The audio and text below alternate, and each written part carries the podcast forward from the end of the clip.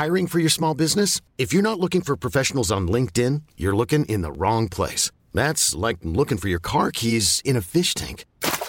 LinkedIn helps you hire professionals you can't find anywhere else, even those who aren't actively searching for a new job but might be open to the perfect role. In a given month, over 70% of LinkedIn users don't even visit other leading job sites. So start looking in the right place. With LinkedIn, you can hire professionals like a professional. Post your free job on linkedin.com slash achieve today. Gérald Darmanin sera dans une seconde avec nous, si tout va bien, mais pour le moment, il est quasiment 9h. Donc Audrey Berthaud nous rappelle les titres de l'information ce matin. Les urgences pédiatriques sont en crise face à cela et après, avoir reçu les professionnels de la pédiatrie, le ministre de la Santé a promis de débloquer environ 400 millions d'euros. Et concernant l'épidémie de bronchiolite en France, François Braun a annoncé le doublement de la rémunération des heures de nuit pour l'ensemble des personnels de l'hôpital jusqu'au 31 mars. Des bus luxembourgeois arrêtent de desservir la France après 18h30. C'est une décision du ministère de la Mobilité du Luxembourg. Elle fait suite à une hausse des agressions depuis euh, le mois d'août. Quatre plaintes ont été euh, déposées, principalement pour caillassage de bus. Et puis euh, du football, malgré sa victoire face à la Juventus Turin hier soir, Paris finit deuxième de sa phase de poule de Ligue des Champions. Début de Mbappé et Nuno Mendes ont permis au club français d'emporter 2-1. Résultat insuffisant pour garder la première place puisque Benfica a gagné face à Haïfa. Le tirage au sort des huitièmes de finale aura lieu lundi. Gérald Darmanin donc est attendu d'une seconde à l'autre. Vous savez que si vous nous suivez régulièrement, parfois nous nous amusons de nos retards en soulignant que c'est l'instant Hidalgo. Mais là, l'instant Hidalgo ne doit pas jouer avec le ministre de l'Intérieur qui a des facilités que le commun des mortels n'a pas pour euh, se déplacer dans Paris. Donc nous sommes avec euh, Philippe Guibert, nous sommes avec euh, Monsieur Dartigol, Olivier Dartigol, et nous avons prévu avec le ministre de l'Intérieur de parler principalement de deux sujets que seront euh, l'immigration, bien évidemment, avec euh, la régularisation notamment des sans-papiers qui travaillent qui travaillent. Et nous parlerons également des problèmes de sécurité qui sont majeurs dans ce pays, et notamment peut-être la protection des policiers, puisqu'on a vu des images assez mhm. sidérantes ces dernières heures, avec des policiers qui sont agressés, et avec des policiers parfois qui font un travail difficile, mais qui ne sont peut-être pas assez protégés disons-le, par euh, la loi, par euh, l'État, et en tout cas, euh, il y a peu de sanctions contre ceux qui les agressent. Donc une thématique immigration et sécurité. Bah, le ministre de l'Intérieur, je ne vais pas lui parler football. Quoique je pourrais, parce qu'il il a été il a été ministre, il a été arbitre de football, figurez-vous. Il a été arbitre de football, il a failli même être arbitre professionnel. D'ailleurs, c'est une image qu'on peut voir avec Marine Lançon, puisqu'il avait passer ses, diplômes euh, pour euh, devenir euh, arbitre. Et on, a une image que je voulais d'ailleurs lui montrer, cette image où on le voit, ah une jeune femme qui s'appelle Stéphanie Frappard, qui est une excellente arbitre et qui est sur les terrains de football et notamment de, de Ligue 1 et même en, Europe. Donc, ces dernières annonces ont beaucoup fait réagir elles font réagir parce que euh, c'est aussi quelque chose qu'on se dit euh, régulièrement euh, ici, c'est qu'il faut peut-être changer de logiciel. Monsieur le ministre, je ne me lève pas pour vous saluer. Bonjour. bonjour. Vous connaissez Philippe Guibert. Vous connaissez Olivier D'Artigol. Je vous remercie évidemment d'être avec nous ce matin. Et si vous nous écoutez régulièrement, vous nous entendez, vous m'entendez sans doute regretter euh, la faiblesse ou l'impuissance de l'État, un État fort sur l'accessoire et faible sur l'essentiel, un État qui impose de fermer les portes des magasins, mais un État incapable d'expulser les clandestins. Le dossier au QTF a agi comme un révélateur. Chacun a compris que non seulement plusieurs centaines de milliers de personnes sont en situation illégale en France, mais qu'environ 100 000 auraient l'obligation de quitter le territoire sans qu'il soit possible d'agir. Le dossier au QTF n'est-il que la partie immergée de l'iceberg? Comment des gendarmes peuvent-ils être attaqués, comme ils l'ont été ce week-end à Sainte-Soline, sans que leurs agresseurs soient punis? Faut-il changer les lois, durcir euh, les peines, modifier notre regard sur la société, changer de logiciel? En clair, pour rétablir en France un climat de sécurité qui, avouons-le, est entamé. L'État est en échec dans beaucoup de domaines, Monsieur le Ministre. École, hôpital, justice, la liste est longue. Si j'étais ironique, je dirais qu'il n'y a qu'une chose qui marche vraiment en France, la collecte des impôts, grâce à vous d'ailleurs. L'administration française est championne du monde. Gérald Darmanin, vous êtes avec nous ce matin, vous êtes ministre de l'Intérieur. Nous traiterons donc ces dossiers qui sont euh, d'abord les vôtres, immigration et sécurité. Merci d'être là. Et euh, on a demandé aux Français, quelques Français, ce qu'ils pensaient de vous. Et c'est assez intéressant euh, ce que vous allez pouvoir écouter euh, à l'instant. Comment vous perçoivent-ils et comment perçoivent-ils votre action? Écoutons. Je trouve que c'est quelqu'un qui prend son métier à cœur, hein, qui, est, sérieux. Moi, j'apprécie cet homme. D'abord, je le trouve euh, brillant. Le type est brillant, maire de Tourcoing très jeune. Il n'est pas, faut reconnaître le truc, il n'est pas, il n'est pas, hum, c'est pas quelqu'un qui sort de la même euh, filière que les autres. C'est pas un énarque, etc., etc. Donc je pense que politiquement, c'est un type brillant. Bah, sa politique, elle, elle, a son, elle, a son, image, quoi. c'est le néant, quoi. Le néant total. J'ai l'impression qu'il a une ligne, euh, qu'il tente de la, de la tenir au mieux. Euh, un certain courage ou alors un manque de raison parfois. Je ne saurais pas trop où placer le curseur. Moi, je trouve qu'on peut avoir confiance en lui parce qu'il il tient d'une main de fer, en fait, on dirait, le, pays. Qu'il arrête de communiquer à tort et à travers parce que il n'y a absolument aucun résultat. Politiquement, il se, voilà, c'est, euh, quelqu'un qui a l'air de se, de se préoccuper de, de, l'actualité et du moins qui a l'air d'être dans la réaction. Il y a plein de refus d'obtempérer euh, qui se finissent par des morts. Il a l'air de trouver ça normal, donc bon, la situation n'est pas terrible à ce niveau-là. En tout cas, sur les violences faites aux femmes, il a vraiment donné une vraie impulsion, ça visiblement, dans les commissariats, pour qu'il y ait vraiment une prise en compte de la parole des femmes. Ça, je veux, parce que c'est le témoignage des, policiers, donc ça, je veux bien le croire. Qu'est-ce que vous retenez? Bon, C'est toujours bon à entendre les critiques ou les, choses positives. Il faut vite les écarter parce que sinon on a la grosse tête. Mais les critiques, euh, quand les Français s'expriment, il faut toujours les entendre. Hmm. C'est un peu langue de bois. Non, c'est pas langue de bois, mais moi j'ai mon propre thermomètre. Vous savez, tous les hmm. week-ends, je rentre euh, euh, chez moi. Moi, j'habite, euh, j'habite Tourcoing. Euh, c'est là où je suis élu, c'est là où je suis bien, c'est là où je, connais des gens, que ce soit les commerçants, mes, mes, mes, amis, mes, mes, habitants, parce que j'ai été le maire et j'ai l'impression d'être toujours éternellement maire de, ma commune. Je vois leurs réactions, je vois quand ils sont bien, quand ils sont pas bien, je vois quand ils me reprochent des choses ou quand ils nous reprochent des choses, je vois quand ils pensent qu'on est déconnecté ou quand on parle juste. Donc j'entends votre micro-trottoir, mais j'ai l'impression personnellement d'avoir un micro-trottoir euh, chaque week-end. Je, suis un élu local, monsieur a dit que j'étais pas énarque, c'est pas un défaut en soi d'être énarque, mais moi, mon énarque à moi, c'est Tourcoing, c'est sûr. Bon, euh, je me demande, personne ne peut imaginer ce qu'est un ministre de l'Intérieur en France et la charge peut-être qui pèse sur vous. Et je me dis, est-ce que, euh, lorsqu'on est ministre de l'Intérieur, on sait tout? Est-ce qu'on est au courant de tout? Est-ce que vous savez, par exemple, ce qui s'est passé à Marseille avec cet homme qui a dégradé lundi 35 véhicules de police? J'imagine que vous le savez. Oui, je sais malheureusement beaucoup de choses.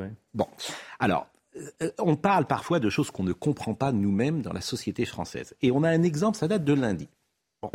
Ça se passe à Marseille. Un homme dégrade 35 voitures de policiers près du commissariat de l'évêché.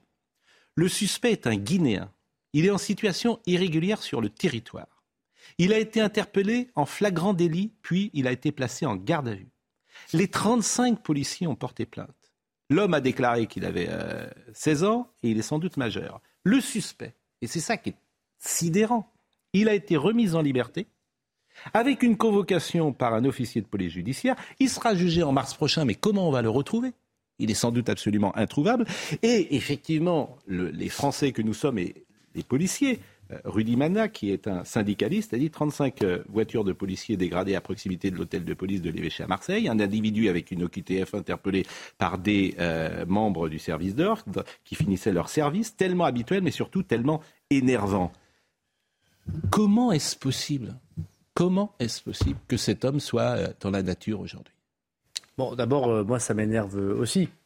Je ne m'habitue pas à ce genre de, de faits. Alors, euh, il y a ce cas-là, mais il y en a bien, évidemment bien d'autres. Tous les matins, mise à l'intérieur, quel que soit ce mise à l'intérieur, il a quatre dossiers un pour la police, un pour la préfecture de police, un pour la gendarmerie, un pour la DGSI. Et des faits divers, des menaces d'attentats, des informations énervantes euh, ou dramatiques. Euh, comme nous en connaissons, malheureusement, c'est mon quotidien depuis deux ans et demi. Il y a le fait divers en tant que tel, et puis il y a, c'est pour ça qu'on est mis à l'intérieur, essayer de le résoudre à la source. Hmm. L'une des questions que vous évoquez dans ce cas précis, c'est que cette personne se dit mineure et qu'elle n'est manifestement pas mineure. Alors, euh, il y a eu plusieurs cas précédents de ce point de vue et on est en train de changer profondément les choses. Et auparavant, euh, il fallait que la personne on puisse démontrer sa majorité, soit par des tests, rappelez-vous, les fameux tests osseux, soit quand on avait des informations des pays étrangers qui nous disaient oui, cette personne est mineure ou majeure. Désormais, nous changeons notre euh, façon de faire et on a commencé à faire ce travail à Bordeaux avec le garde des Sceaux. On va généraliser cela.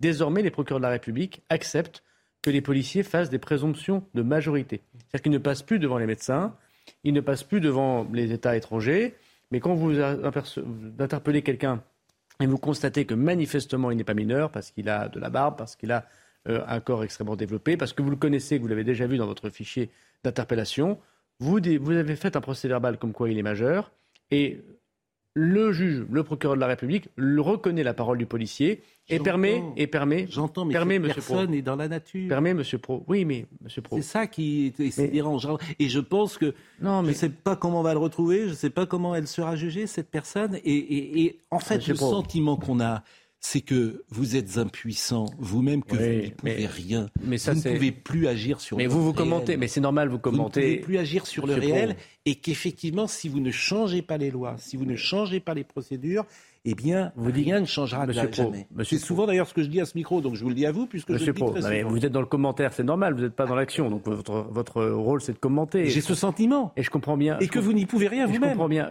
mais ce n'est pas vrai. Et c'est pour ça qu'on fait de la politique. Je suis en train de vous expliquer, mais vous n'allez pas écouter le bout de mon raisonnement, que justement la question des mineurs qu'on ne peut pas juger puisqu'ils se disent mineurs alors qu'ils sont majeurs. Mm. Et quand vous devenez majeur, vous avez plein de façons désormais de juger plus rapidement les personnes. Nous sommes en train de les changer, ces mm. règles, qui consistent à donner aux policiers la possibilité de désigner qui est mineur, qui est majeur le plus rapidement possible. Parce que si vous êtes mineur, vous ne pouvez pas expulser une personne sans avoir l'accord d'un juge. Si vous êtes majeur, vous l'expulsez en administratif. C'est-à-dire que le préfet précisément changer. Quand le je parle de changer de logiciel, c'est que mineur, mais majeur, peut-être faut-il changer des choses. Mais vous mettrez pas. On est au cœur de, de, ces sujets-là. Monsieur Pro, Monsieur Pro, ah, Monsieur Pro, vous ne mettrez pas. Vous ne mettrez pas un enfant de 14 ou 15 ans de force avec des menottes dans un avion pour le renvoyer dans un pays. Donc ça, c'est de la démagogie. Ça ne se fera pas et aucun gouvernement ne le fera. Mais ce qui est intéressant, ce n'est pas tellement de savoir comment on traite les vrais mineurs, mm. mais de savoir désigner ceux qui se disent mineurs et qui sont en fait majeurs. Et je suis en train de vous expliquer, mais vous n'écoutez pas la fin de mon intervention, que nous sommes en train de changer en France, en France, cette situation. J'ai compris. Et, il y a ça, par ailleurs des peines de prison prononcées, Pascal Pro. 72 000 détenus dans notre pays. 62 000 places de prison opérationnelles. J'ai pris un exemple. alors vraiment... à vous écouter, on pense qu'il n'y a pas de, de, je, ne dis pas, que le laxisme a tout emporté. Je ne dis pas ça, je prends un exemple et j'essaie de comprendre. Deuxième sujet, les personnes qui sont délinquantes, les étrangers délinquants. Depuis mm. que je suis ministre de l'Intérieur, nous en avons expulsé 3200 hmm. personnes qui avaient des casiers judiciaires et qui hmm. étaient étrangers. C'est 300% de plus qu'il y a 5 ans.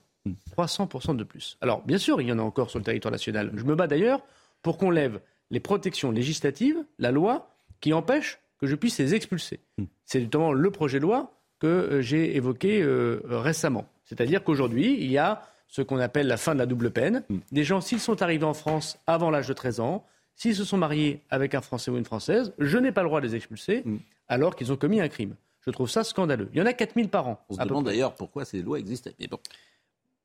On ne va pas rentrer dans le, dans, le passé. Mm. Moi, l'important, ce qui m'intéresse, c'est l'avenir. Ce que vous dites, c'est un peu de bon sens. Ce qui m'intéresse pour l'avenir, c'est comment je peux expulser 4000 personnes de plus mm. supplémentaires, non pas parce qu'ils sont étrangers, mais parce qu'ils sont délinquants et étrangers. Bien. Donc ça, c'est quelque chose de très important. On a à la fois réussi à montrer qu'on expulsait plus d'étrangers délinquants, 3200 en deux ans, et que nous demandons au Parlement qu'il nous permette de euh, expulser les 4000 personnes supplémentaires par an qui sont criminels. Vous voyez, mais Monsieur Pro, ça c'est de la politique concrète. Oui. Il y a encore bien sûr des gens à expulser, mm. mais on en a expulsé déjà 3200. Il y en a 3200 qui ne feront pas de, crème, de crimes supplémentaires euh, sur le territoire national. Il y a 122 000 OQTF qui ont été prononcés. On va voir un sujet de Sophie Adol, parce que l'OQTF a vraiment agi, je disais, comme un révélateur. On se rend compte qu'il y a 122 000 personnes en France qui ont l'obligation de quitter le territoire français et qui, effectivement, ne le quittent pas. Parce que c'est là aussi, c'est quand même très difficile. Mais c'est pas vrai ce que vous dites. Hein. C'est-à-dire? Si je prends l'exemple de l'année 2021, vous avez 120 000 effectivement mm. obligations de quitter le territoire pour les étrangers. Sur ces 120 000 personnes, il y en a 60 000 qui ont fait un recours. Ils ont le droit de le faire. Si vous êtes demain euh, accusé de quelque chose, vous ferez un recours. Oui. Donc je ne peux pas expulser 120 000 personnes. Soyons honnêtes. Je ne peux en expulser que 60 000. Oui. Puisque les 60 000 autres qui ont fait un recours, c'est suspensif. Sauf si vous me dites que, effectivement, il n'y a plus de recours en France et qu'il faut changer la façon de fonctionner totalement de la justice. Mais c'est un autre débat politique qui ne relève pas du ministre de l'Intérieur, qui relève de la Constitution. C'est trop là-dessus. Non mais pousser trop. Donc, donc, vous me demandez d'être jugé sur les 120 000 que je ne peux pas expulser. Je vous dis, je ne peux Donc pas en expulser 60 120 000. Non, mais c'est toujours pareil. Gens- Les arguments que vous dites sont recevables juridiquement. Non, mais c'est d'état de droit. Vous avez le droit Oui, de faire un c'est d'état de recours. droit. Si, si, vous êtes d'accord que si on vous condamne à quelque chose, vous avez le droit de faire Oui. appel. Ça me paraît assez logique. Vous voulez Bon. passer les, les recours de 12 à 4, Alors, c'est ça ce Effectivement, le problème, principal, le problème principal, c'est pas tellement que les gens aient le droit de faire un recours. Le problème, c'est que c'est long. C'est ça le problème. Que les gens fassent un recours, c'est une chose normale dans un état de droit. En revanche, qu'on mette un an à regarder leur recours, et en attendant, ces personnes peuvent commettre des crimes et délits en effet, peuvent aussi faire des enfants, et donc du coup ne plus être expulsables, c'est un des problèmes que nous avons. Donc la proposition du projet de loi que je porte, c'est de réduire considérablement le délai et le nombre de recours. Aujourd'hui, un étranger, il a jusqu'à 12 catégories de recours possibles. Nous proposons de passer de 12 à 4. On va diviser par 3 le nombre de recours possibles et les délais. C'est-à-dire que un demandeur d'asile, il y en a 130 000, 140 000 chaque année, qui va venir demander l'asile en France. On va l'étudier. On lui dit non au ministère de l'Intérieur. Il va faire un recours. Il va aller devant la Cour nationale euh, du droit d'asile, c'est-à-dire l'équivalent du Conseil d'État, qui va lui dire non. Aujourd'hui, vous savez, ça met à peu près un an et demi. Et là, le préfet va prendre un EQTF. Il va dire, monsieur, on vous a dit non à l'asile, vous devez repartir. Et il pourra faire, c'est le droit français d'aujourd'hui, un recours sur cet EQTF. En gros, vous mettez deux ans à expulser une personne. Nous, on dit, on va arrêter ça. On dira, quand on dira non à une demande d'asile, ça vaudra au QTF, c'est-à-dire que nous raccourcissons énormément les délais. Et par ailleurs, le tribunal aura 15 jours, monsieur Pro, pour juger. Pas un an et demi, 15 jours. Donc le projet de loi que nous portons, il est extrêmement ferme en disant nous gardons l'état de droit, on garde la possibilité de recours, mais on diminue drastiquement le délai. Je suis d'accord avec vous, mais on découvre quand même à travers ça, parce qu'évidemment les gens ne sont pas aussi euh, au fait de cela, ce qui a été fait en France depuis 30 ou 40 ans, et on se dit, mais comment ces procédures ont été mises en place? Pourquoi? Quelle légitimité? On a monté des usines à gaz, effectivement, que vous souhaitez arrêter aujourd'hui, mais n'est-il pas trop tard? C'est une question parfois qu'on peut se poser. D'ailleurs, sur les deux droits du demandeur d'asile, moi j'ai appris ça. Euh, euh, en attendant que votre demande soit examinée, vous disposez déjà de droits portant sur la santé et le logement. Les demandeurs d'asile bénéficient également d'une aide financière avant même qu'on leur demande, euh, avant même qu'ils aient une réponse. Alors, c'est pas tout à fait illogique qu'ils ont une aide de quelques centaines d'euros. Je prends l'exemple des. L'argent public, euh, on ne sait même pas s'ils vont rester sur le territoire français, ils ont déjà une aide. Mais Monsieur Pro. Et ils se font simplement une Non. demande. Moi, je vous assure, je lis ça, je dis, mais Monsieur comment est-ce possible? Monsieur Pro. Les demandeurs d'asile, c'est deux types de personnes. C'est des gens qui sont soit réellement pourchassés sur leur territoire national, les femmes yézidis, les femmes chrétiennes qui viennent de Syrie et qui ont été violées et torturées par euh, le régime euh, syrien. Par, Dans le- dans ce cas-là, évidemment. Quand- non mais d'accord, mais très bien. Mais quand ils arrivent sur le sol national, on les accueille, oui, on les loge, on leur donne un petit pécule de quelques centaines d'euros et ils déposent leur demande de dossier. Des homosexuels qui sont euh, attaqués dans certains pays et qui arrivent en France. Donc il y a des gens qui méritent mais vous avez évidemment raison. Bon. Après, il y a des gens qui ne le méritent pas. Vous savez, 70% des demandes d'asile sont refusées. Notre problème, c'est pas tant de recevoir les personnes, d'étudier leur dossier, que le fait qu'on mette beaucoup trop de temps à l'étudier. Ce que je suis en train de vous dire, Monsieur Pro, c'est qu'on peut rester très humain. On peut accepter l'idée de loger une personne qui est pourchassée pour ses raisons politiques ou pour des raisons sexuelles. Ce que ne comprennent pas les Français, ce que je ne comprends pas non plus, et c'est pour ça que le président nous aide à faire ce grand projet de loi de raccourcissement des délais. C'est-à-dire, ça, on ne comprend pas que ça dure un an et demi. Eh Là-dessus, je pense que tout le monde pourra être. Donc on a dit que désormais, vous. la loi, c'est 60 jours. Désormais, nous allons étudier les demandes d'asile en 60 jours. C'est l'objet du projet de loi que nous portons. Il y a un recours pour une demande d'asile? Il y a un recours. Il y a un recours et donc on pense, nous, qu'en moins de six mois, on est capable d'étudier une demande d'asile, faire le recours et éventuellement expulser la personne si jamais elle ne doit pas rester sur le territoire national. Je voulais vous montrer simplement un sujet euh, qui euh, illustre la difficulté euh, parfois de ces, OQTF et de les faire sortir du territoire. C'est une situation rocambolesque, par exemple, qui s'est passée avec un étranger en situation irrégulière déclaré tunisien renvoyé dans son pays d'origine, la Tunisie, mais une fois arrivé sur place, on, on s'est rendu compte qu'il était algérien. Regardez ce sujet parce qu'il illustre la situation que nous vivons. C'est un sujet de Vincent Farandez. Nous sommes le vendredi 28 octobre dernier. Une personne étrangère en situation irrégulière, placée dans le centre de rétention administrative de Rennes, doit être expulsée. Il est établi que cette personne est tunisienne. Il se fait octroyer un laissez-passer par le pays, est transféré de Rennes à Paris, puis de Paris à Tunis. Mais une fois sur place, tout ne se passe pas comme prévu. Une fois euh, là-bas, il s'est, euh, la Tunisie lui a repris ses empreintes et l'individu s'est dit finalement euh, qu'il n'était pas euh, du tout tunisien, mais qu'il était algérien.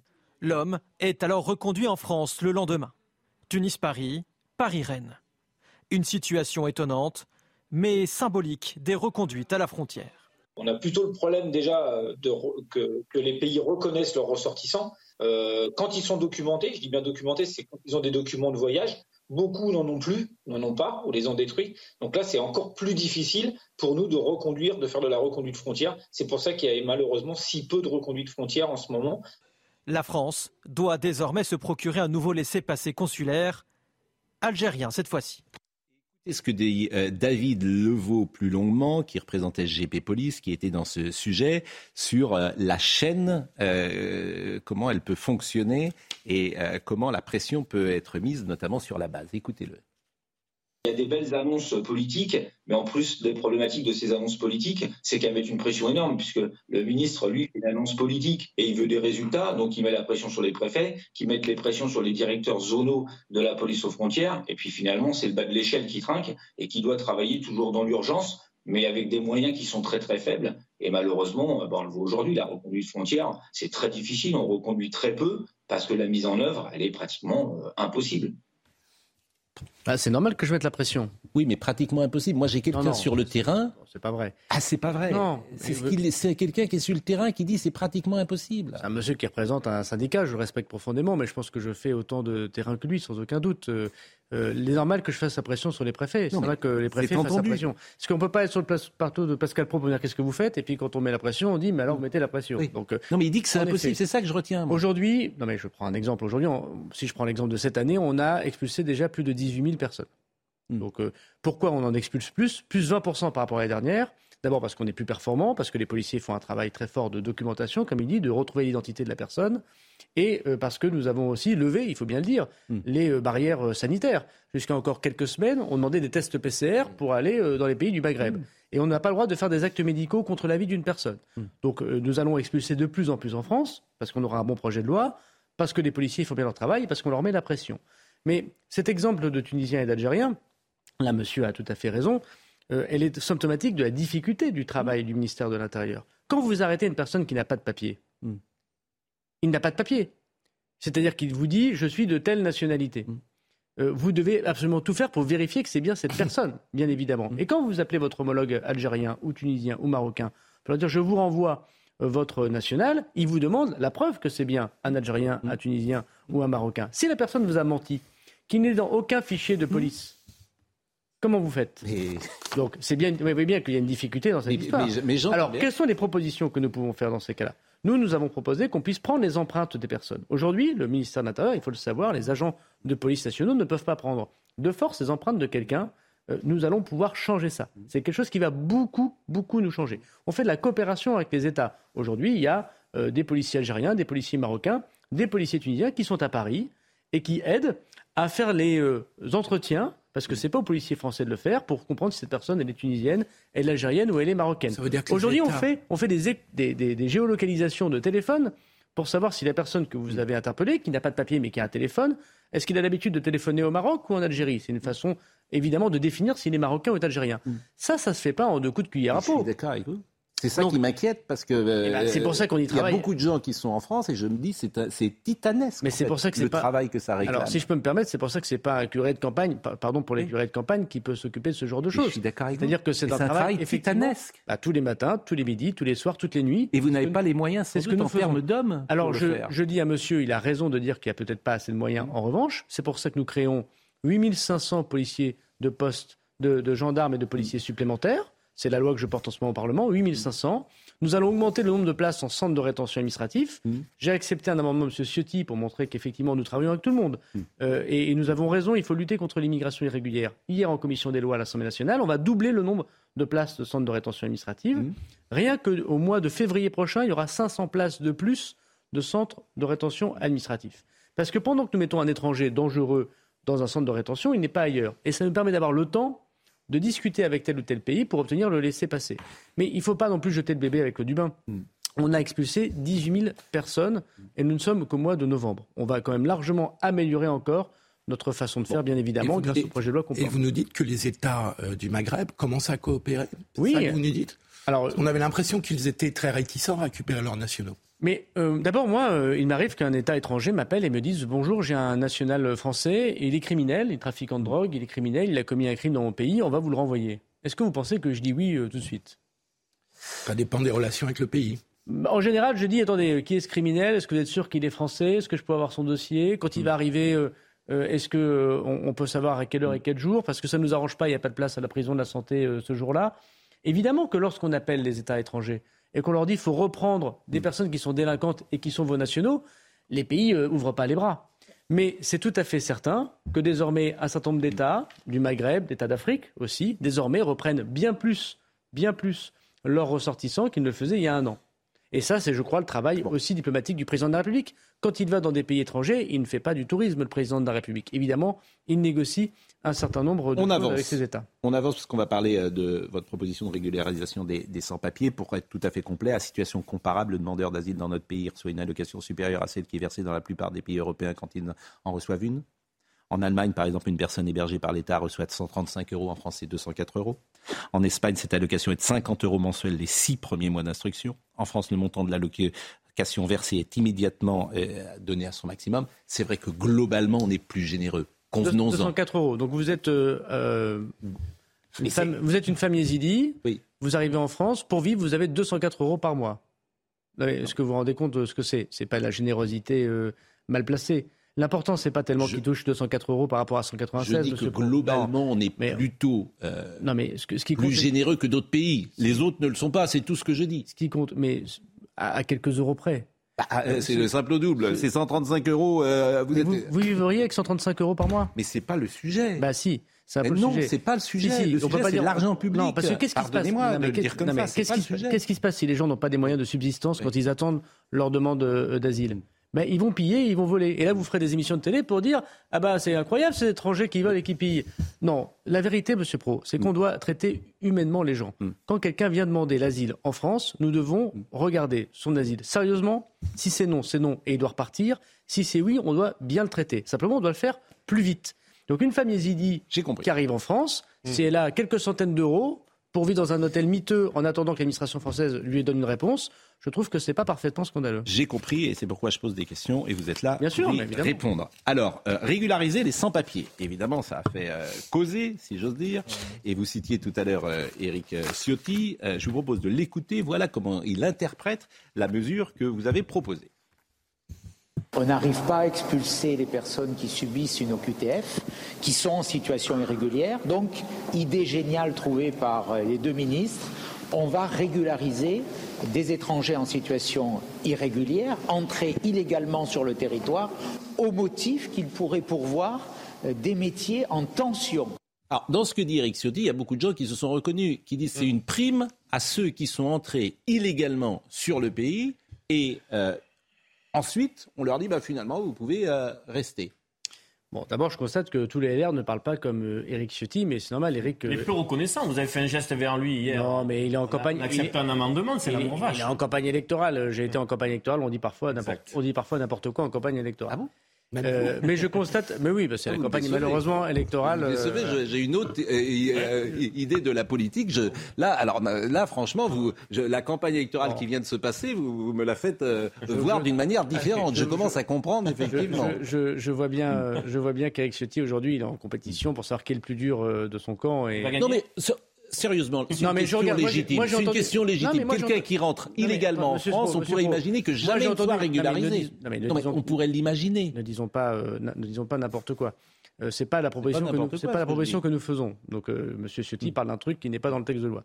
Ce matin, j'ai écouté Patrick Stefanini sur votre euh, plateau. Patrick Stefanini, c'est pas n'importe qui. c'est- C'était le directeur de campagne de Valérie Pécresse et de François Fillon, et c'est le Monsieur immigration de la droite. Qu'est-ce qu'il a dit sur votre plateau? Il a dit voilà des propositions extrêmement intéressantes notamment sur la question des métiers en tension. Il faut juste faire attention qu'il n'y ait pas d'appel d'air. Il l'a d'ailleurs dit ce matin dans le Figaro. Vous répondiez, Le vous président de la- répondez à quelqu'un qui est d'accord avec vous. mais il n'est pas en campagne électorale, monsieur Stefanini. Et pourtant, il n'est pas de notre camp politique. Monsieur Noël Buffet, qui est le président de la commission des lois du Sénat, a dit c'est intéressant, attention qu'il n'y ait pas d'appel d'air. C'est vraiment la question qu'il faut faire.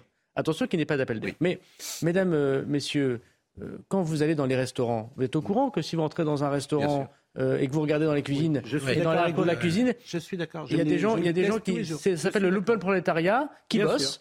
qui ne posent aucun problème d'ordre public, Exactement. qui élèvent leurs enfants comme ils le Vous peuvent, avez parfaitement raison. qui ont des, des fiches de salaire alors qu'ils payent des impôts, qui payent, qui payent des cotisations et qui n'ont pas leur protection sociale et qui sont exploités par des personnes. Alors moi, Oui. je vais vous dire, la position du gouvernement, d'un gouvernement républicain, c'est de dire on doit expulser les étrangers délinquants. Et là, vous avez parfaitement raison. Tant qu'il y en aura encore un sur le territoire national, vous aurez raison de demander au ministre de l'Intérieur qu'est-ce qu'il fait? On doit expulser l'étranger délinquant. Mais on doit aussi accepter que les gens qui travaillent sur notre sol depuis de nombreuses années, qui sont parfois embauchés par des patrons voyous, parce qu'ils ont embauché des sans-papiers sans jamais le dire, qui payent des cotisations, qui payent de, de l'impôt sans jamais toucher la protection sociale et qui ne posent aucun problème à la République, moi je suis, je suis. Alors, je- j'entends ce que vous dites, mais moi, je vais vous France les répondre à long terme. Parce que ce que vous dites, et ça peut s'entendre, à court terme, on fait plaisir au patron, on a besoin de manœuvres Non, et on ne embauche. pas plaisir au patron. hein. Au contraire. demande, euh, Il demande ça, ça l'arrange. Mais à long terme, on pourrait vous dire attention, Monsieur Darmanin, vous faites rentrer des gens qui au départ ne sont pas français, vont le devenir et vont rester. Et que si vous vous projetez à 10 ans, à 15 ans et à 20 ans, je regardais par exemple les chiffres. Il y a aujourd'hui 255 000 titres de séjour qui sont accordés à des immigrés non européens chaque Mmh. année. Bon, ça fait, sous la présidence Macron, 1 million 2. 1 million Non, mais 2. ils partent hein, au bout d'un moment. hein. Là, ils partent. Dedans, vous avez euh, la moitié d'étudiants. Donc, au bout oui, d'un moment, au bout d'un bah, moment, ils ils partent, on sait, Voilà. on sait jamais ceux Mais non, partent. Moi, j'ai l'impression qu'ils restent, si vous me permettez. Non, mais- Bon, bah, j'ai l'impression qu'effectivement, euh, ceux qui viennent en France, c'est un pays plutôt agréable, avec peu- euh, un- un art de vivre, avec aussi des conditions euh, sociales intéressantes, et j'ai plutôt l'impression qu'ils restent. Bon, donc si vous faites rentrer régulièrement beaucoup de gens qui ne sont pas euh, à l'origine française, ben, dans 20 ans, dans 30 ans, euh, effectivement, il est possible qu'il y ait moins euh, de Français sur le territoire euh, national. C'est tout. D'a- D'abord, ça peut s'entendre ce que je dis là. Un million deux, euh, je veux dire Non, un non, mais- million deux de titres de séjour. mais Vous savez combien débat. de, quoi, vous savez bien sûr combien de titres de séjour en ce moment en France sur le territoire c'est un 3 débat- millions 5. Ça- oui, mais vous comptez, vous comptez les visas touristiques. Bon, c'est pas Bah, très. écoutez, c'est le record. C'est pas très 3 000. sérieux. Bah, Bah, pourquoi vous dites ça? Le est- stock de permis de Mais- séjour mais- atteint un niveau inégalé de 3 Mais- oui, millions mais 400 Monsieur 000, Pro, soit Monsieur Pro, 15% de plus Pro, que le stock en on a- 2017. Oui, mais on a la Tour Eiffel. Et 35% de plus qu'en Monsieur 2012. Pro. Il y avait aussi des touristes en Monsieur Pro, 2012. Monsieur Pro. Monsieur Pro. Ça, c'est des Pro. chiffres. Bon, c'est des questions très importantes et très intéressantes, mais je pense qu'on ne peut pas les traiter euh, aussi rapidement. En tout cas, vous m'interpellez, je vais essayer d'y répondre. Quel est le but d'une politique migratoire? Sauf à considérer qu'on ne doit avoir aucun étranger sur le sol national, et c'est pas ce que pense le gouvernement. Dans ces cas-là, on ne serait évidemment euh, pas d'accord avec nos interlocuteurs. C'est que les gens qui viennent en France respectent nos lois, parlent notre langue, respectent notre drapeau. C'est ce qu'on demande à tout le monde. Donc la politique migratoire elle doit être simple. Est-ce que les gens parlent notre langue? Non, pas encore. 25% des étrangers qui ont un titre de séjour ne parlent pas français. Ce que je propose dans le projet de loi, c'est que tous les étrangers qui ont un titre de séjour en France passent un examen de français. S'ils le réussissent, ils restent en France parce qu'ils parlent notre langue et ils peuvent s'intégrer. S'ils ne le réussissent pas, on leur retire le titre de séjour et ils s'en vont. Ça, c'est une révolution énorme. Énorme. Donc vous conditionnez, avec vous, mais est-ce que- conditionnez le titre de séjour. vraiment ça va se faire Mais bien évidemment. Le Mais regardez, on l'a- on vont avoir un examen. Qui va faire cet examen On Où ça va se passer Qui va le Mais je vais, contrôler je vais vous raconter. euh, Ça m'intéresse vraiment. Quel type de questions Ça fait va trois ans, mais, mais alors, Quel type de questions monsieur, vont être posées monsieur Pro, ça fait trois ans que nous avons- nous avons exactement mis ça en place pour les gens qui deviennent français. Hmm. Ils doivent passer un entretien d'assimilation. On leur pose la question est-ce que vous savez qui est Jeanne d'Arc? Euh, Qu'est-ce que vous pensez d'égalité entre les femmes et les hommes? Cette première question est étonnante. Non, mais bien sûr. Mais interrogez des gens qui font des entretiens d'assimilation pour devenir français. Ils passent de- des longs moments d'entretien avec les agents de préfecture qui reçoivent physiquement et leur font passer un examen de français. Et vous savez qu'on a 22% de naturalisation en moins de gens qui viennent français que sous les deux quinquennats précédents. Ça, on n'en parle jamais. Emmanuel Macron a resserré les vis pour devenir français. Nous allons faire la même chose pour que les étrangers puissent rester sur notre sol tout en restant étrangers. On va leur faire passer un examen de français. Mais entendez bien ce que je vous dis, c'est une révolution. C'est-à-dire que tout titre de séjour qui arrivera en France, qui voudra rester longtemps, les gens devront passer un examen de français. Bon, d'abord, vous êtes à peu près sûr dans ces conditions. C'est 200 000 personnes aujourd'hui qui sont sur le sol national qui vont passer cet examen, et c'est 70 000 personnes par an. C'est à peu près les titres de séjour euh, longs qui sont concernés, qui passeront cet examen de français, par exemple. Ça, c'est le premier point. Pardon. Pardon, monsieur le ministre. Non, mais le deuxième point que nous évoquons euh, ensemble, la question est de savoir si on est capable euh, de dire aux Français euh, l'immigration, c'est à la fois potentiellement une chance, des gens qui travaillent sur notre sol. Je rappelle que 20% des médecins qui nous ont soignés pendant le Covid étaient français. Et si j'expulsais tous les étrangers, il n'y aurait pas beaucoup euh, de curés dans les églises dans certains endroits. Vous voyez ce que je veux dire Donc il y a des étrangers. du BTP. Et- et bien sûr, on pourrait. Je dis simplement que si, si effectivement. Donc il les a- étrangers en soi ne sont pas mauvais. Ce qu'on demande, c'est qu'ils respectent les lois de la République. J'ai une question à vous poser, monsieur le ministre. Sur, sur l'immigration de travail, il m'a semblé, il y a du clair-obscur, il m'a semblé que vous avez dit, sur des métiers en tension, on peut accueillir ces personnes-là, et si la filière n'est plus en tension, ils auront vocation à repartir. Deux choses, moi j'ai eu des réactions aussi à partir de mon territoire, des personnes qui m'ont dit, bon, mais ça veut dire que dans des euh, branches professionnelles, on ne parle plus des salaires et conditions de travail, et deux, on réduit une personne à sa force de travail sur des travaux extrêmement pénibles, et quand c'est fini, on lui dit, tu peux repartir. Ah mais vous avez raison que c'est en, en partie un peu choquant. Mais vous avez tout à fait Mais raison de le dire. C'est ce, c'est ce qu'on appelle l'armée de réserve chez, C'est chez, chez Marx. Alors, c'est voudrais- d'ailleurs pour ça, pardon. mais oui, mais c'est très important. Liberté, égalité, fraternité. Non, mais pour on n'a ça pas que- encore parlé de la sécurité. Qu'a dit Non, mais le- ça, c'est Moi, j'ai toute la matinée si vous le réactions. souhaitez. Ah, bah, il y a des réactions fortes là-dessus. Non, mais ce que je veux vous dire, c'est que ce que nous ouvrons une négociation, une discussion avec les partenaires sociaux et syndicaux. Qu'a dit le ministre du Travail, Olivier Dussopt? Il a dit pourquoi pas entendre la question du monde du patronat d'avoir des personnes qui viennent travailler. Enfin, ceux qui vous livrent vos repas, Hmm. ils sont étrangers pour la plupart du temps. Donc il faut aussi qu'on connecte tous une partie de notre cerveau. On fait, par- on fait marcher une économie qui utilise des personnes étrangères pour livrer les repas lorsque vous habitez Paris. Mais on va dire au patronat, qu'est-ce que vous faites socialement pour les accompagner? Quelle politique du logement? Quelle politique d'intégration? Quelle politique sociale? Parce qu'aujourd'hui, effectivement, il y a encore trop de patrons, c'est pas la majorité du genre, mais il y a encore trop de patrons qui ne les prennent que pour leur force de travail et qui ensuite euh, s'intéressent plus à- aux étrangers. vous avez dit La sécurité. Mais Parlons de la sécurité. Parlons de la sécurité. Euh, c'est le deuxième grand thème du matin. Vous avez dit que vous avez toute la matinée, mais on doit théoriquement vous départir à 10 heures. Mais si on peut aller un petit peu plus loin, peut-être si on n'a pas tout euh, traité, la sécurité. Moi, je voulais vous montrer, là encore, je pose les questions parfois les plus simples du monde comme un, citoyen lambda. Hier dans Paris, vous allez voir cette image euh, devant le Palais Bourbon. Paris a été bloqué. Alors bien sûr, tout ça n'est pas dramatique puisque Paris a été bloqué par euh, des jeunes gens. euh, Je peux me permettre une correction parce que du coup j'étais étonné, j'ai demandé Oui, la effectivement. Le- pour un adulte isolé oui. hébergé pour un demandeur d'asile, en Allemagne c'est 307 euros et en France c'est 207. Donc l'Allemagne c'est 150 euros de plus que nous. Alors ça, c'est pour un adulte isolé, hébergé en demande d'asile. Oui. Et, et moi, Vous dans m'avez dit que l'Allemagne l'observatoire était de plus généreuse l'immigration, effectivement, j'avais pas ces chiffres-là. Donc euh, l'Allemagne est plus généreuse que nous. Exactement. Donc Mais- la France est moins généreuse que l'Allemagne. Eh ben écoutez, j'ai j'ai fait une bêtise, j'en suis vraiment désolé. Non, non, mais Et, ça peut euh, arriver à tout le monde, mais au moins que non, les Français nous écoutent. Mes sources, en l'occurrence, n'étaient pas exactes. Euh, et les, autres, les vôtres euh, sont. C'est rare, qui. Mais non, mais- C'est un moment suspendu, c'est très Bon, rare. Bon, on va revoir cette image. parce que- Quotidien nous le repassera peut-être. Mais non, ah bah, ce sont nos amis. Bon, non, mais sérieusement, euh, Monsieur Bis, euh, moi je suis un citoyen pardon. lambda. Je vois ces images hier. Voilà.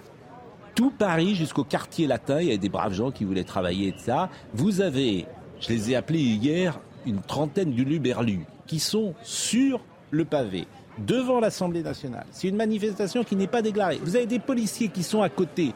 Et moi, je me pose tout simplement la question, ils sont restés une heure ou une heure et demie, c'était l'enfer dans Paris. Pourquoi les policiers n'interviennent pas pour euh, les libérer la place? Alors, ce que je me dis, et vous allez me dire si j'ai raison ou pas, vous avez peur. Vous avez peur à l'incident. C'est-à-dire qu'il y a la jurisprudence, qu'on peut comprendre d'ailleurs, jurisprudence Malik a été un drame en 86, Rémi Fraisse. Depuis, l'important, c'est pas de bavure. Donc vous laissez ces gens sur le pavé, on peut revoir les images. Il y a les policiers qui sont derrière.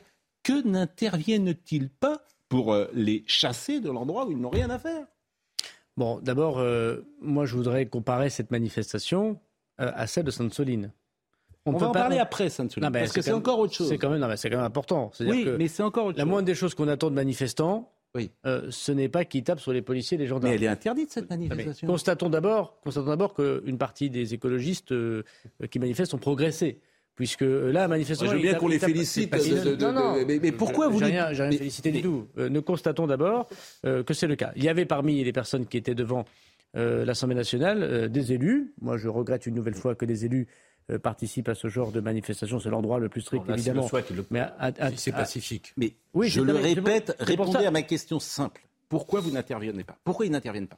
On ne va pas euh, faire des charges de CRS et de gendarmes euh, sur les élus de la nation, euh, sur les Ah non, alors non ceux sont- qui étaient assis, il n'y avait pas des élus. hein. Mais là, là ils- ça, c'est des manifestants. Il y a des jeunes gens et il y a euh, des élus juste derrière, notamment Madame Rousseau. Et Donc, il y a rien à faire. C'est ce Mais que je pense d'ailleurs, hein. Il y a rien à faire. au bout On de- les laisse. Au bout de quelques dizaines de minutes, euh, les policiers et les gendarmes sont intervenus pour les faire, euh, pour les faire évacuer.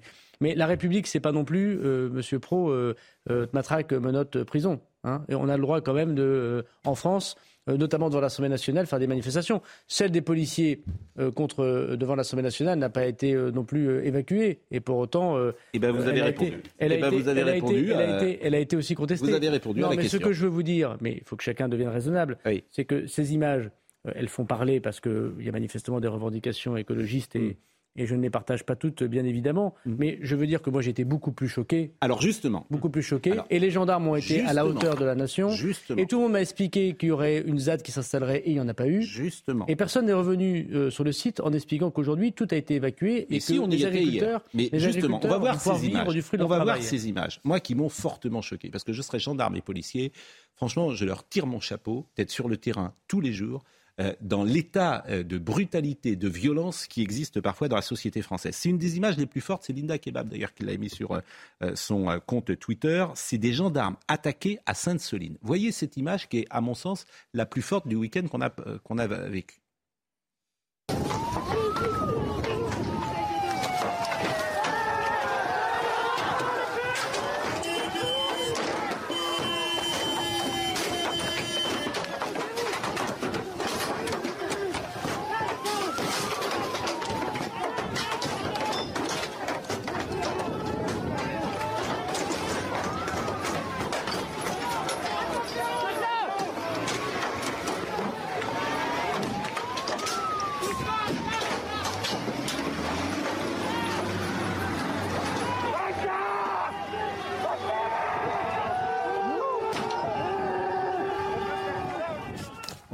Ces gens-là, ils ne sont pas 10, ils ne sont pas 15, c'est des petites centaines.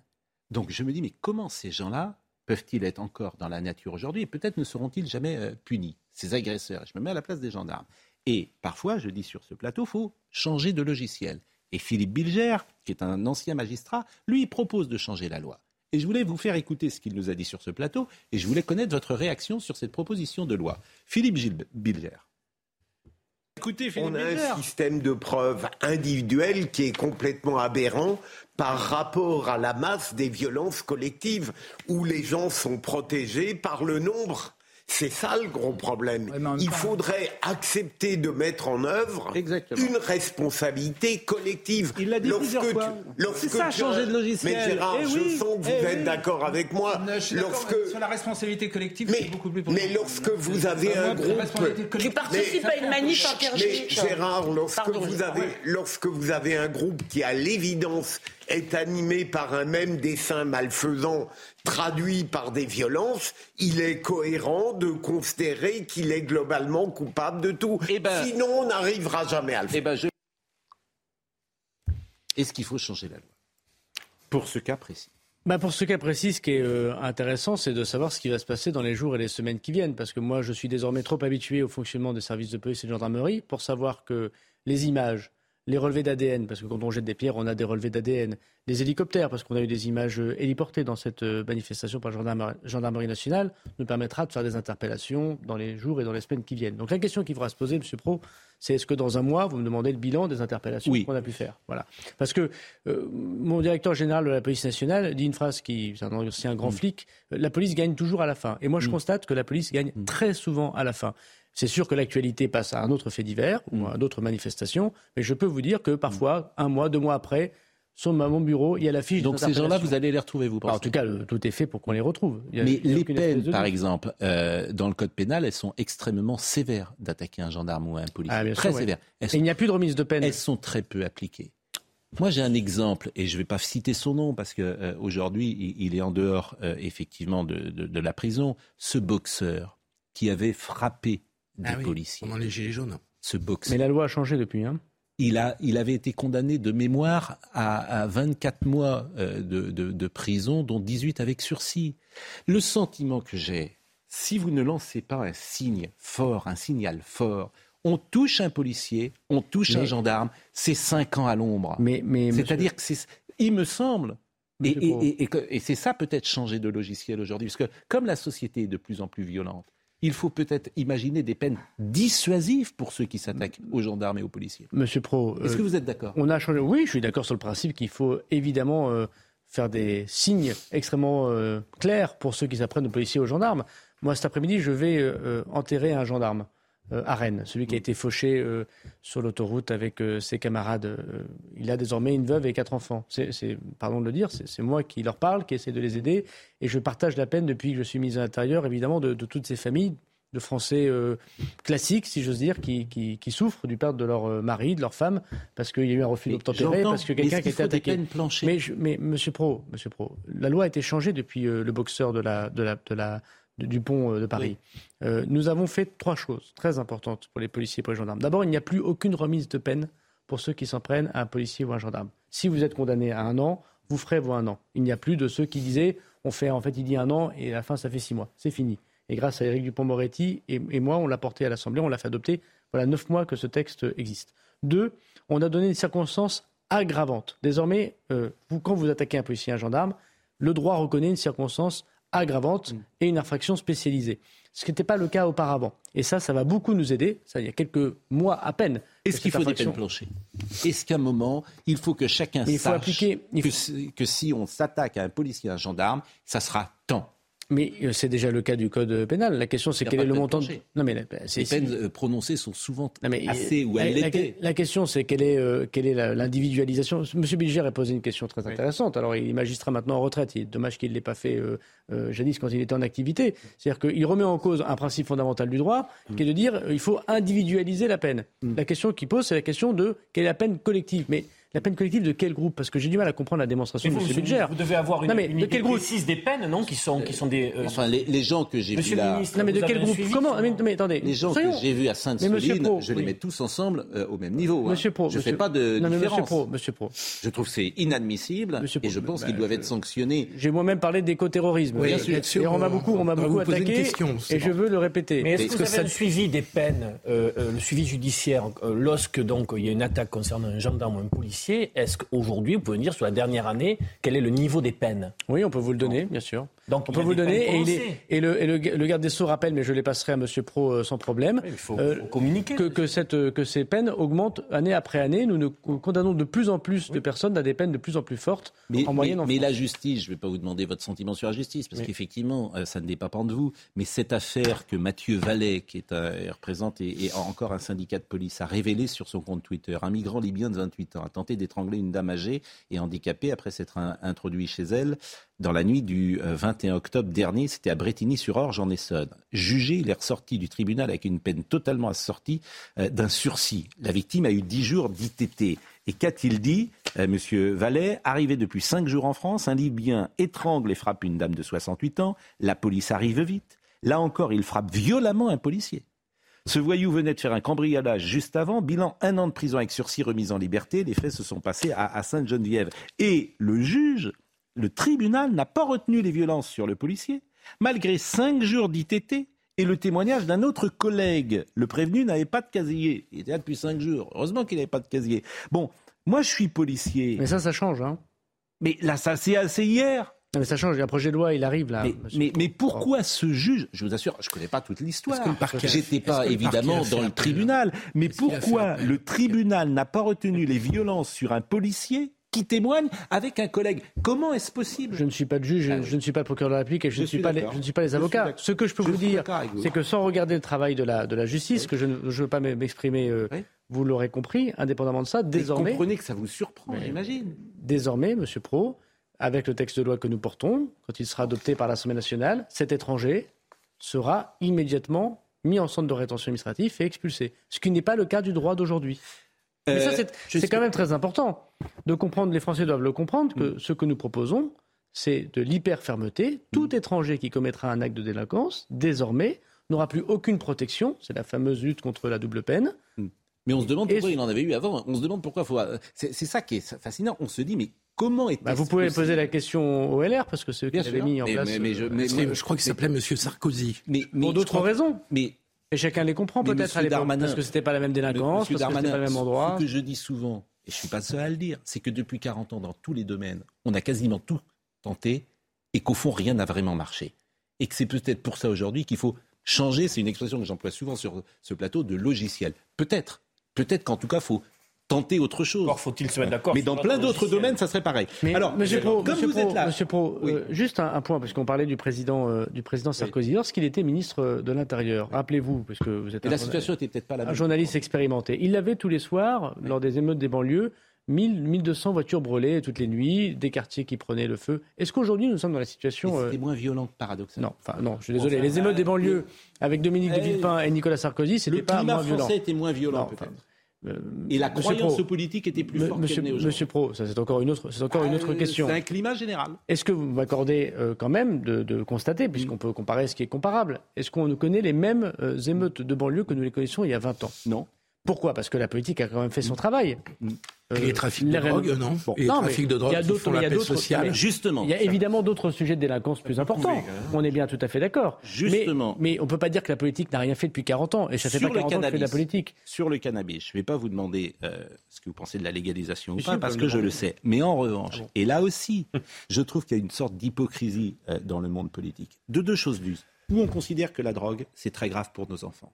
Que la drogue qu'ils prennent aujourd'hui n'a plus rien à voir avec la drogue des années 70, c'est ce que me disent les policiers sur le terrain. Que c'est un drame, les gosses qui prennent de la drogue. Que ça bousille leurs neurones, leur cerveau. Et à ce moment-là, on commence à attaquer les consommateurs. On commence vraiment à attaquer les C'est ce consommateurs. qu'on fait. hein. C'est ce qu'on fait. On est, on est les premiers à euh, avoir mis en place 260 000, 260 000 procès-verbaux qui sont d'ailleurs sur votre casier judiciaire. Désormais, ils vont être d'ailleurs pris directement sur votre compte en banque. Ce sera en lien direct avec votre compte pour les consommateurs. Désormais, il y a une amende pénale pour ceux qui consomment du cannabis ou de la On me cocaïne. rapporte dans les classes, dans les lycées, dans les collèges, tu as un gosse sur deux Et aujourd'hui. on est bien d'accord, mais la drogue est un. C'est- un avec le fléau. deal qui t'es en train de fabriquer 200 une génération. En. Corée, Monsieur en Pro. Corée, si vous, en Corée du Sud. Monsieur Pro, tout n'est pas, de- tout n'est pas du fait de l'État. Oui, Où, est l'autorité parentale Mais je suis d'accord. Bon, donc euh, je suis bien d'accord qu'on donne la- au ministre de l'Intérieur euh, pourquoi les enfants se comportent mal, mais Je ça, va- suis- ça va non, mais- devenir un petit peu compliqué comme, euh, comme, comme Oui, fonctionnement. mais voyez. il peut avoir là aussi. euh, Si les parents consomment du cannabis et qu'ils expliquent qu'il faut absolument légaliser, s'il y a des débats à la télévision qui expliquent tous les jours pourquoi pas la légalisation, ça aide pas le gamin de 14 ans à se construire. En à Corée du Sud, quand vous fumez du cannabis, vous allez directement en prison. En Corée du Sud. Et même si vous le fumez à l'étranger. Alors je ne vous dis pas que c'est ce qu'il faut faire en France. Bien sûr que là encore. Mais manifestement, c'est un fléau. Ah mais on est bien est-ce vous n'avez pas la- les. Est-ce que vous n'avez pas fait de la politique du chiffre en diminuant les points de vente? Parce que ce que disent tout le monde. Les points de deal. Les points de deal. de deal, pardon. Euh, C'est pas encore légalisé, Ce que, hein. ce que- Converse court. ce que tous les spécialistes disent, c'est que le trafic n'a pas diminué. Les points de deal diminuent, mais le trafic ne diminue pas. Non, mais il y, a- il y a deux choses. Il y a l'occupation du domaine public par des trafiquants. Et puis il y a le trafic de drogue. C'est pas tout à fait la même chose si je peux me permettre. Mon premier travail de ministre de l'Intérieur, c'est que la mamie puisse rentrer dans son immeuble sans se faire emmerder par des trafiquants qui lui demandent sa pièce d'identité. Et donc ce que je demande aux policiers et aux gendarmes, c'est que la mamie puisse rentrer chez elle. Je n'ai pas réglé en tant que tel le trafic de drogue, bien, bien, bien évidemment. Mais au moins j'ai permis à cette dame de ne pas euh, être obligée de vivre sous la coupe des trafiquants. Et ça existe encore trop souvent dans nos quartiers. Donc oui, je le dis et je le répète, les policiers et les gendarmes doivent sans cesse être sur la voie publique, sur le terrain, pour empêcher ces points de deal à ciel ouvert. Alors après, vous avez raison. Les gens qui consomment ou les gens qui trafiquent trouvent d'autres solutions pour pouvoir faire du trafic de drogue. Il y a même des livraisons par drone parfois. Il y a des scooters qui livrent cet argent. On le fait sur les réseaux sociaux. voilà. comme- Et ça, c'est encore un autre sujet sur lequel nous travaillons. Et évidemment, toutes les sociétés occidentales, d'ailleurs, sont concernées par cette situation. Mais mon premier problème, monsieur, avouez-le avec moi, c'est pas euh, simplement de lutter contre les trafiquants, c'est de permettre à la mamie qui n'a rien à voir avec tout ça de ne pas croiser de trafiquants. Ou du gamin de critiquent- 14 ans de ne pas avoir un point de deal à côté de son collège. Mais monsieur le que ministre, demandez ceux qui critiquent la réforme de la police judiciaire disent qu'il y aura moins de moyens d'efficacité pour aller chercher les grosses filières. Ils Bah, ont raison ou pas? Non, ils ont, ils ont tort et on a les moyens de les, de les convaincre, bien évidemment.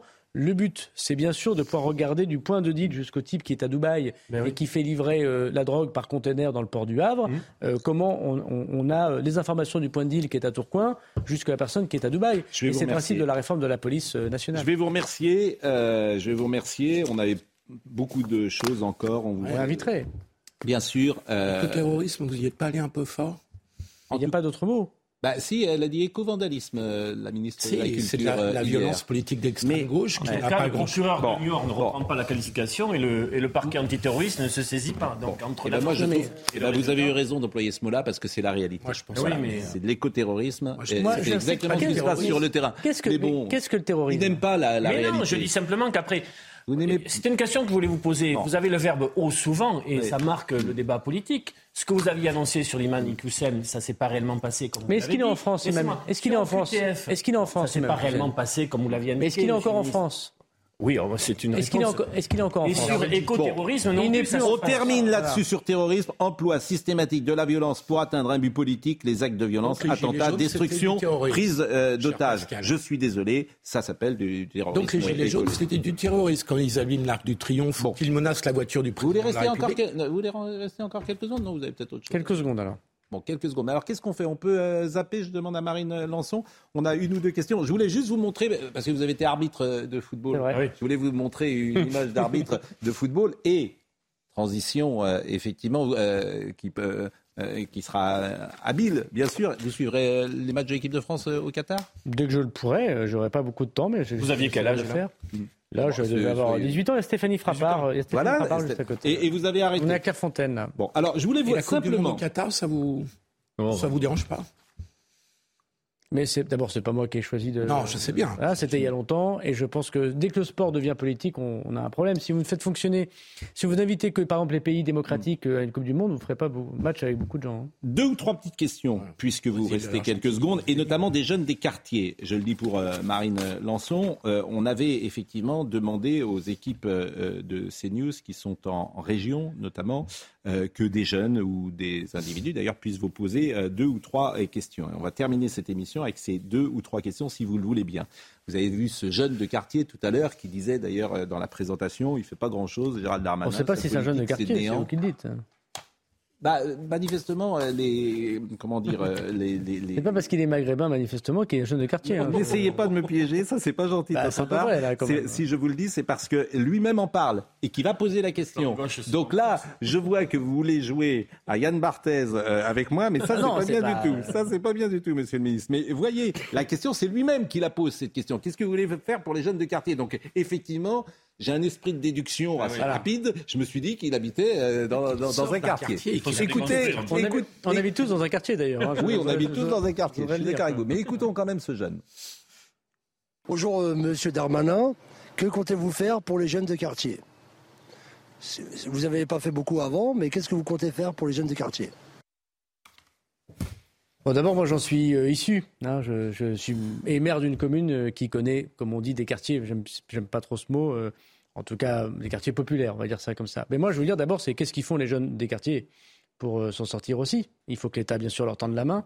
Mais euh, je crois que l'école, je crois que la possibilité de s'en sortir, de créer sa boîte. Qu'est-ce qu'il entend par sa Traverser question la rue. À votre Non, avis, qu'est-ce moi- qu'il vous demande au fond derrière cette question? Qu'est-ce pas- qu'il vous demande?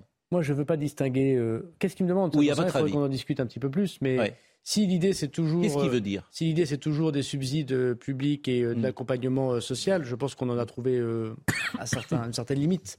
Euh, moi, je- j'essaye à Tourcoing, en tout cas, avec euh, l'équipe euh, municipale, d'éviter qu'il y ait des quartiers, justement, de détruire les barres d'immeubles, de pouvoir mixer les gens qui ont des logements propriétaires et locataires, d'expliquer aux gens qu'il ne faut pas rester locataire toute leur, leur vie, Mm. que le but, euh, je crois, d'un- d'une famille, c'est de pouvoir essayer, essayer, on n'y arrive pas toujours, d'être propriétaire, de se lever le matin et d'être euh, fier du fruit de son travail, de ne pas tomber euh, dans la drogue, de respecter euh, évidemment l'autrui.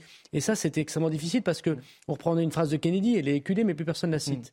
C'est pas l'État qui peut faire des choses pour vous, c'est vous qui pouvez faire des choses pour votre pays. Donc moi j'ai envie de dire aussi qu'est-ce qu'on fait pour notre pays tous collectivement. Alors ça, c'est une phrase quasiment de candidat à la présidentielle. Non, c'est une phrase de Ah, patriote. Moi, je, je, je, crois, je crois dans mon pays. Et je, je- vous savez, candidat. quand vous êtes à l'Assemblée nationale et que quelqu'un vous dit, un gamin de 14 ans, ou quand vous êtes sur le, pla- le, pla- le- le- le pla- le plateau de télévision, et qu'un gamin de 14 ans donne un coup de, co- coup de couteau à un gamin de 15 ans, Mm. on vous dit, mais que fait le ministre de l'Intérieur, que fait la police? Mais, mais que voulez qu'il fasse, ce ministre de l'Intérieur? Que voulez qu'elle fasse la police? Euh, Elle est bien obligée de constater que beaucoup de gens ont failli avant elle.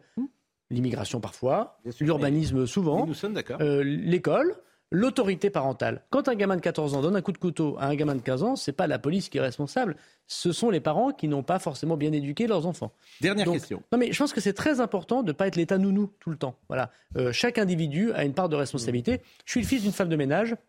Mes deux grands-pères étaient immigrés. Hmm. Euh, J'ai pas l'impression euh, que le déterminisme social était à ce point que je suis devenu délinquant. Nous Voilà. sommes d'accord et c'est Euh, bien. Et c'est grâce à la d'entendre qu'il République. n'y a pas de et- fatalité. Et à l'éducation de mes parents. Je suis bien d'accord et c'est bien d'entendre qu'il n'y a pas de fatalité et d'échapper parfois à un discours qui nous explique que euh, d'exclure notre responsabilité sur la vie que nous menons.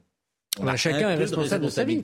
Bah, pas complètement toujours, il y a des choses qui nous échappent, mais on a quand même Mais une part de responsabilité. L'État doit, accompagner les personnes, mais mais ne remplace pas l'activité des personnes. trouver de l'emploi, peut-être. Bien sûr. Dernière question, euh, et je le dis pour Marine Lançon, euh, on- c'est pas tant sur l'immigration euh, clandestine, c'était une question un peu générique qui était posée par une téléspectatrice qui vous interrogeait sur l'avenir.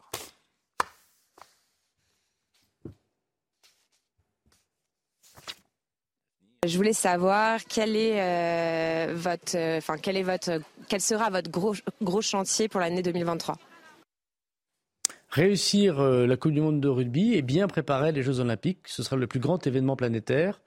Et Ce sera en 2024. hein, le- oui, mais on le prépare en 23. Bien sûr. hein, parce qu'il y aura 45 000 policiers et gendarmes tous les jours Mm. euh, mobilisés. Et il faut bien voir que les Jeux Olympiques d'été, c'est une fois par siècle à Paris qu'on les organise. Mm. Et que la cérémonie d'ouverture, où il y aura 600 000 personnes sur la scène, autour de la scène, Mm. euh, c'est une fois tous les 3000 ans, puisque c'est la première fois dans l'histoire des Jeux Olympiques qu'on va faire une cérémonie d'ouverture en dehors d'un stade. Et donc, pour le ministre de l'Intérieur, Donc ça sera votre objectif en beaucoup de 2023. travail. Ça serait pas mal que les festivals existent aussi, si vous me permettez. Mais ils existeront toujours, il n'y a aucun Non, les problème. festivals en, 2000, bah, en 2023, en 2024, pardon, ce serait pas mal que les festivals existent. Euh, parce que le Festival interceltique de Lorient, par exemple, il y a des menaces parce qu'il y a les Jeux Olympiques.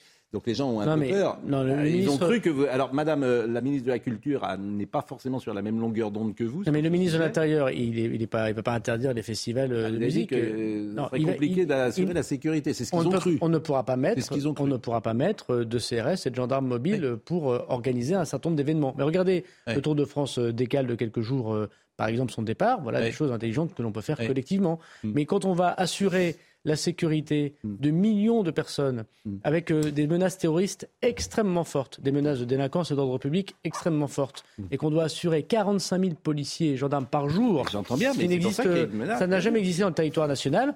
Peut-être qu'on peut tous faire un tout petit effort pour le bien de la nation. Vous savez, Bon. l'intérêt général, ça compte aussi. Dernière chose, et alors là, en dehors peut-être de votre ministère, euh, il y a beaucoup de, parfois, de bruit, c'est bien normal, qui remontent de l'Élysée, qui disent que le président de la République est un peu fatigué, que vraiment il a pris euh, comme un coup euh, important le fait de ne pas avoir de majorité à l'Assemblée nationale, qu'il est un peu déprimé, que, que vraiment il a peut-être perdu le mojo, comme euh, disent les sportifs, qu'il est... euh, oui, le mot déprimé parfois revient, euh, des, des- qu'il est agacé, énervé, que ses ministres euh, l'agacent même, etc. Dans quel état d'esprit est le président de la République selon vous aujourd'hui? Ah, moi, je le trouve extrêmement combatif. J'ai eu le bonheur de le voir euh, voilà, quelques, quelques heures, quelques jours. Euh, je le trouve extrêmement combatif et je pense que ceux qui s'attendent à voir quelqu'un de fatigué vont être surpris. C'est-à-dire? Bah, je Ah, il trouve euh, extrêmement euh, sur Il la balle. Comme, il va- comme il va diraient les- changer la comme- Constitution comme Français. présenter. Bah, c'est à lui de, de décider de ce qu'il fera et comment il le fera. Mais en tout cas, je le trouve très combatif, extrêmement euh, Mm. motivé et au, au- à rebours de tout, tout le, Bon. le portrait que vous me décrivez. Je n'imaginais pas en même temps que vous me disiez à l'instant, Non, le j'aurais pu vous dire. est un peu fatigué, J'aurais pu vous dire j'aurais pu- pu vous ce qui est tout à fait vrai, c'est que le président de la République, c'est extrêmement difficile. Oui. Personne n'en dit ce qu'on vient. Et ça aurait été déjà une, une façon de le dire. Mais non, je vous le dis, je l'ai trouvé extrêmement combatif, Bah, écoutez, et extrêmement motivé. Et qu'on a bien de la chance de l'avoir. Moi, voilà ce que je pense. C'est que la France, elle n'a pas beaucoup de chance depuis quelques années, mais que nous, on a de la chance de l'avoir. Et après le chantier 2024, vous avez un chantier 2027 Euh, ben non, après le chantier 2024, il sera peut-être le temps un peu de se reposer parce que ça fera 8 ans, 7 ans que j'aurais été ministre sans qu'on discontinue. Ah non, vous arrêtez. Voilà. On n'en Ah oui. pas un mot. Ah non, mais au contraire, vous Mais- pouvez mais- prendre du recul pour présenter je te prenais 2027. bien. Mais, mais- mais personne, Nicolas monsieur, Sarkozy avait personnellement, fait Je m'en fiche de savoir ce que vous croyez. Nicolas J'ai le droit Sarkozy aussi, avait fait euh, ça. Vous, le voyez, Vous le Nicolas Ouais, je vois Sarkozy Nicolas Sarkozy, régulièrement. Vous bien êtes allé sûr, bien sûr. déjeuner, je crois, cet été avec lui. C'était, euh, Exactement. pas- J'ai beaucoup d'affection pour le président Sarkozy, comme chacun sait. Non, je vous disais ça parce que vous avez la passion de la politique. Mais on peut la vivre autrement, la politique. Et euh, encore, Ah, encore vivre une fois, vous savez, encore une fois, vous savez, il faut pas faire Perrette et le potelet parce qu'en général, dans la fable populaire, ça se termine mal. Donc, vous passez votre tour en 2020. Moi, je vais vous, dire, j'ai la chance, le bonheur mm. d'être ministre de la République depuis maintenant quasiment six ans. Deux ans et demi le ministre de l'Intérieur. Tous les jours, je, prends que, je pense que je deviens comme Pascal Pro, j'ai des cheveux gris qui, qui, qui s'amoncellent. Voilà. Mm. Donc j'essaie de faire mon travail. J'essaie de faire mon travail correctement. Et tous les jours, vous savez, ministre de l'Intérieur, c'est un métier difficile. On peut euh, rater quelque chose. Voilà. Et j'essaye tous les jours de ne pas rater quelque chose et ne je vois pas ailleurs. Bon, il y a une jeune femme qui s'appelle Pauline Desroulettes, que nous aimons beaucoup ici, qui viendra d'ailleurs, euh, et vous, dont vous connaissez l'histoire, etc. Elle dit Ah, tu as de la chance d'être avec Gérald Darmanin. La chance, il m'esquive toujours sur les questions de sécurité routière. Mais moi, j'ai une Ce pas, tout, ce n'est pas tout à fait vrai pour Mme Desroulettes, qui a d'ailleurs mes coordonnées. J'ai, une tendresse pour elle parce que chacun connaît euh, son histoire et ce qui lui est arrivé. Et elle milite effectivement. elle travaille beaucoup avec la sécurité routière du Voilà. Elle, elle, milite pour que des gens qui ont passé 90 ans, peut-être, euh, ne conduisent plus. Exact. C'est ce qui me paraît là aussi de bon sens. Alors, je vais peut-être me fâcher avec des gens qui nous écoutent en ce moment et qui ont passé 90 ans, mais effectivement, il y a peut-être un âge pour tout, et après 90 ans, peut-être faut-il arrêter de conduire sa voiture. Peut-être. Voir un petit peu avant. Merci en tout cas, Merci à vous. Monsieur le Ministre. C'était un plaisir. Je pense qu'on a été euh, sans, on a pu évoquer tous les sujets euh, qui intéressent les Français, les questions, je l'espère, que se posent les uns et les autres. Merci, euh, beaucoup. on est évidemment très décalé par rapport à ce que nous faisons d'habitude, mais Audrey Berthaud va pouvoir néanmoins nous rappeler les titres à 10h03. Je vous remercie grandement. Bonne journée à vous, Monsieur le Ministre. Bonne journée. Audrey Berthaud nous donne les titres de l'actualité. Les obsèques de Justine Vérac auront lieu demain à Toriac, euh, village d'origine de la jeune femme. La cérémonie se déroulera à partir de 10h. Les accès au village seront bouclés par la gendarmerie. Une cagnotte en ligne avait été ouverte pour financer les funérailles euh, de la jeune mère de famille. Près de 16 000 euros ont été euh, récoltés par ses proches. Les États-Unis espèrent que le prochain gouvernement israélien continuera de respecter les groupes minoritaires. La relation israélo-américaine a toujours été fondée sur nos valeurs partagées, a expliqué le porte-parole du département d'État américain. Une déclaration qui intervient au moment où Benjamin Netanyahou semble proche de retrouver son poste de Premier ministre. Et puis qui aura le prix Goncourt cette année? Fin du suspense à 13h. Ils ne sont plus que quatre à pouvoir prétendre à l'un des plus prestigieux prix de littérature français. Chloé Corman avec Les Presque Sœurs, Brigitte Giraud avec Vivre Vite, Mackenzie Orsel avec Une Somme Humaine et Giuliano D'Ampoli avec La Mage du Crème. Merci beaucoup Hervé Lehmann. Soyez partiaux itinéraire de la gauche judiciaire. Voilà un livre que je vous recommande qui fait un peu peur, si vous me permettez. Mais on va peut-être débriefer euh, euh, deux ou trois choses sur euh, le ministre de l'Intérieur. C'est intéressant d'ailleurs globalement d'entendre ses réponses.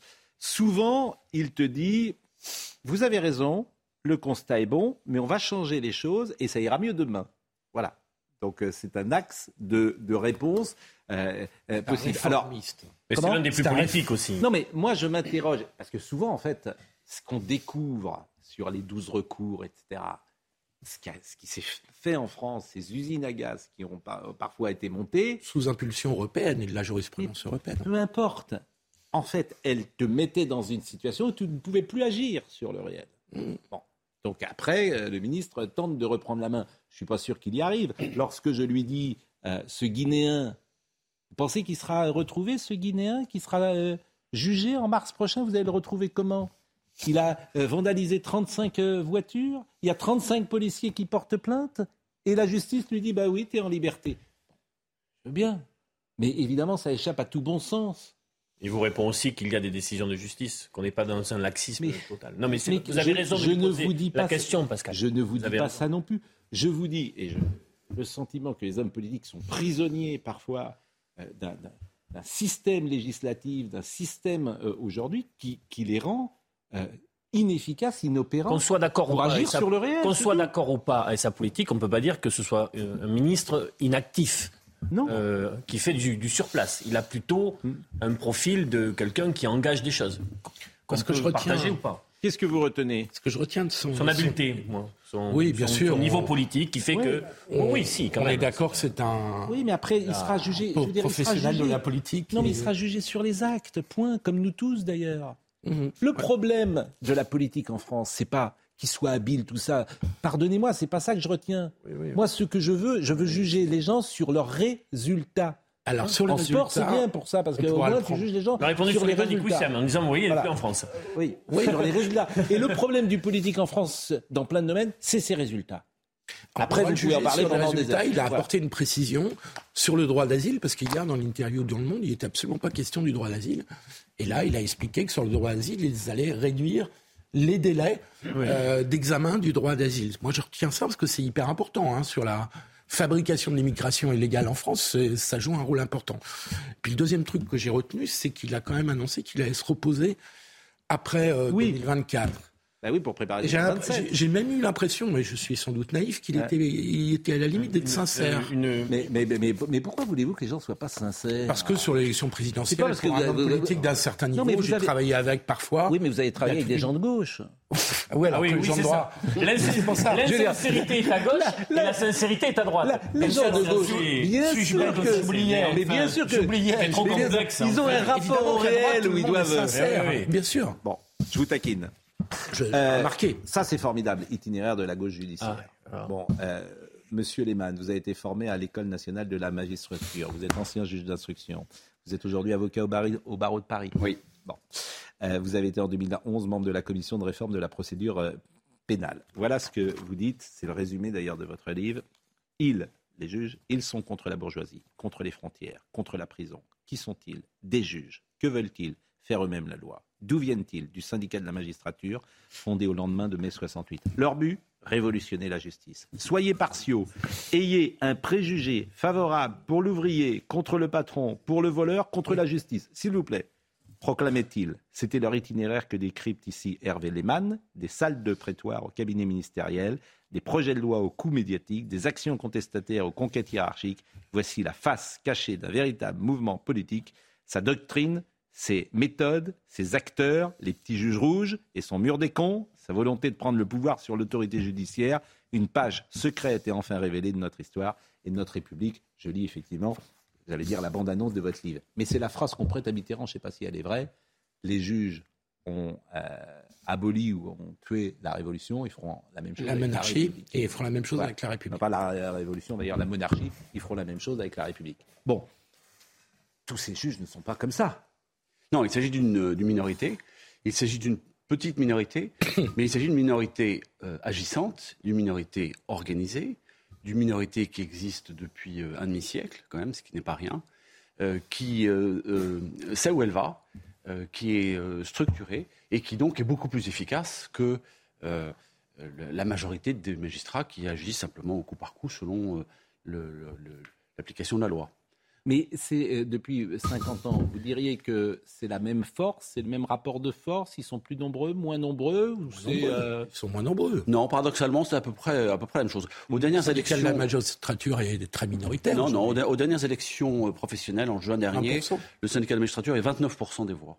D'accord. Il y a- Il y a, 29%. d'autres syndicats qui, sont, qui obtiennent. Oui, des alors il y a un syndicat, euh, il y a l'Union syndicale des magistrats, qui est le syndicat qu'on dit modéré, majoritaire, qui a plus de 60%. Ouais. Mais c'est ce, que je vous disais, c'est-à-dire que c'est une mi- minorité, mais une minorité organisée, elle, elle est bien évidemment beaucoup plus efficace qu'une majorité qui n'est pas organisée et qui n'a pas de vision politique. Bon, est-ce que vous pouvez dire aux téléspectateurs qui est Oswald Baudot Alors, B-A-U-D-O-T. Et Éric Zemmour en avait parlé euh, régulièrement, je crois, de ce Oswald Baudot. Oui, Oswald Baudot était, est un, un- un des fondateurs du syndicat de la magistrature, euh, qui avait écrit un texte qu'on a appelé la harangue de Baudot, je ne sais pas pourquoi on a parlé de la harangue, qu'il écrivait aux jeunes qui sortaient de l'école de la magistrature pour leur donner des, des conseils. Et il leur donnait trois conseils. Premier conseil, ne mettez pas les gens en prison. Déjà, euh, on est en 1974 et déjà, c'est- ça résonne dans l'actualité hein, aujourd'hui. Ne mettez pas les gens en prison. Deuxièmement, euh, ne vous souciez pas trop de la loi. La loi, on lui fait dire ce qu'on veut. Et troisièmement, c'est le titre de mon livre, soyez partiaux. Soyez partiaux, euh, soyez, euh, faites pencher la balance systématiquement, vous l'avez dit, pour la femme contre le mari, c'est, MeToo, on, on y est aussi, l'ouvrier contre le patron, le voleur contre le policier, et ainsi de suite. Voilà, ça ce sont les, trois euh, préceptes de, de la harangue de. Ça a fait un grand scandale à l'époque, hein, parce que c'était donc il y a, longtemps, c'était sous, Giscard, vous vous rendez compte. Euh, mais c'est au fond la, ligne de conduite de ce syndicat. Euh, c'est au fond leur, conviction. et c'est leur, idéologie. Hein. dit autrement, on pourrait dire que ce sont des... les militants du syndicat magistrature sont des gens qui sont contre la prison, contre les frontières. Vous venez de parler de, l'immigration. Ils sont contre les frontières et, leur action est extrêmement importante sur, par rapport à la politique de l'immigration et, fondamentalement contre le capitalisme. Hmm. Voilà. Donc c'est ce, syndicat.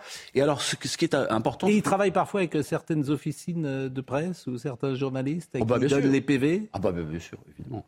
On cite des noms ou on n'en cite pas oh bah, ils, ont des alliés objectifs, hein, des, des, euh, euh, des alliés objectifs comme, euh, vous voulez citer des noms, bah, Mediapart par mm. exemple. Hein. Parce que quand on parle de journalisme pour euh, ce... PV d'audition. Oui, vous avez raison. Hein, non, mais vous avez... quand bien même Mediapart a sorti des affaires... Non, mais quand on parle de... quand on parle de ces médias qui parfois, en fait, ces médias n'enquêtent pas du tout ces médias parfois sont de mèche avec des juges et les juges donnent tout simplement les PV, ce qui est parfaitement scandaleux et, et, illégal. un juge qui donne. Ça dépend des fois. Comment ça, ça dépend des fois Non, mais je, moi, je... Le secret de l'instruction que, Sur certaines enfin, vous êtes sidérant. Vous trouvez normal qu'un juge donne un, PV à un journaliste force, Quand le rapport de force pour l'ouverture d'une information judiciaire, pour la poursuite d'une enquête, n'est pas en faveur des juges, des juges considèrent qu'ils ont intérêt à s'appuyer sur les ah bah médias. moi, je vous souhaite de jamais être mis en examen, dites donc, parce que si votre PV sort dans la... Ça s'appelle quand même violer la loi. Ça s'appelle violer la loi. D'accord. Et, quand juge fait, et quand un juge fait... Mais ça se fait tout azimut. Et, quand... le fait, pas simplement, mais vous trouvez, mais vous trouvez, mais vous trouvez ça convenable Non, mais ça, je vous ai... Enfin, je vous, je vous me sidérez. Vous trouvez ça convenable sur le plan de l'éthique Bien sûr que non. Si on cite Mediapart... Moi, j'ai cité personne. C'est vous qui l'avez... libyenne et de Nicolas Sarkozy laissons, euh, n'entrons pas dans le détail de ces affaires-là et restons. ce qu'on veut dire, c'est tout azimut. Voilà, ça se restons dans comme dans de manière générale. dans un camp comme dans l'autre. Restons. Pas, excusez-moi, c'est pas tout à fait exact. Oui. Euh, c'est pas tout à fait exact. Euh, c'est-à-dire que vous n'avez pas un Mediapart et un canard enchaîné de droite. Donc euh, euh, ce sont quand même des mouvements euh, et, ce sont quand même des, des, points, des, des, médias qui, qui oui, ah, pas, beaucoup, hein, sont quand même des, médias. dans mon précédent livre sur le procès Fillon, j'ai raconté l'histoire du canard enchaîné. le canard enchaîné, il, il tape pas souvent à gauche. Hein. Euh, on va dire que c'est neuf, coups à droite, un coup à gauche. Donc euh, c'est quand même, c'est quand même. Cahuzac qui a fait beaucoup de mal au pouvoir euh, social. Mais, mais, mais c'est les C'est sorti, Philippe Guibert. Philippe Guibert. C'est vraiment l'exemple, le contre-exemple qui infirme la règle, qui confirme la règle. Je veux dire, Arrêtez de, de, d'être dans le déni. Ça fait, cinq... ça fait 50 ans que le ça fait 50 ans que le canard enchaîné existe et ça fait quelques années que plus c'est la première guerre mondiale. Globalement, à grands traits, on tape à droite plus qu'à gauche. Vrai ou faux? Je suis pas sûr. On a bon, ben, vous n'êtes pas sûr, ben moi je le suis. Bon, de toute façon, c'est le livre de M. Lehmann qui est là euh, ce matin, et moi je reprends son titre. Soyez partiaux. Donc euh, c'est à lui que je donne euh, la parole. Pour, pour, avoir justement fréquenté la gauche au pouvoir, oui. dans ce que vous décrivez, effectivement, je ne retrouve qu'un point, qui est la méfiance à l'égard de la prison considérée comme criminogène. Oui. Et ça, dans la gauche judiciaire, je vous l'accorde volontiers. En revanche, le sans-frontiérisme, je ne l'ai pas vu à l'œuvre du tout dans, ah. les, dans les pouvoirs que j'ai pu euh, Et servir. ne pas la loi. Un magistrat doit quand même motiver sa décision. Vous, vous, me les décrivez presque comme des hors-la-loi. Non, non, pas du tout. Monsieur Lehmann, non, non, Monsieur Lehmann, s'il vous plaît. Oui. Répondez. Ah bah, je peux vous dire, alors non, mais sur, les, euh, sur les, étrangers, je peux vous dire, il y a, vous en avez parlé tout à l'heure avec le, ministre de l'Intérieur, il y a un phénomène euh, très clair. Euh, en 2011, c'est la Cour de justice de l'Union européenne qui commence en disant on ne doit pas poursuivre pénalement les étrangers en situation régulière. Oui, tout à fait. Voilà. Et, et juste derrière, vous avez la Chambre criminelle de la Cour de cassation qui dit puisqu'on ne peut pas poursuivre des étrangers en situation régulière, on ne doit pas non plus les mettre en garde à vue.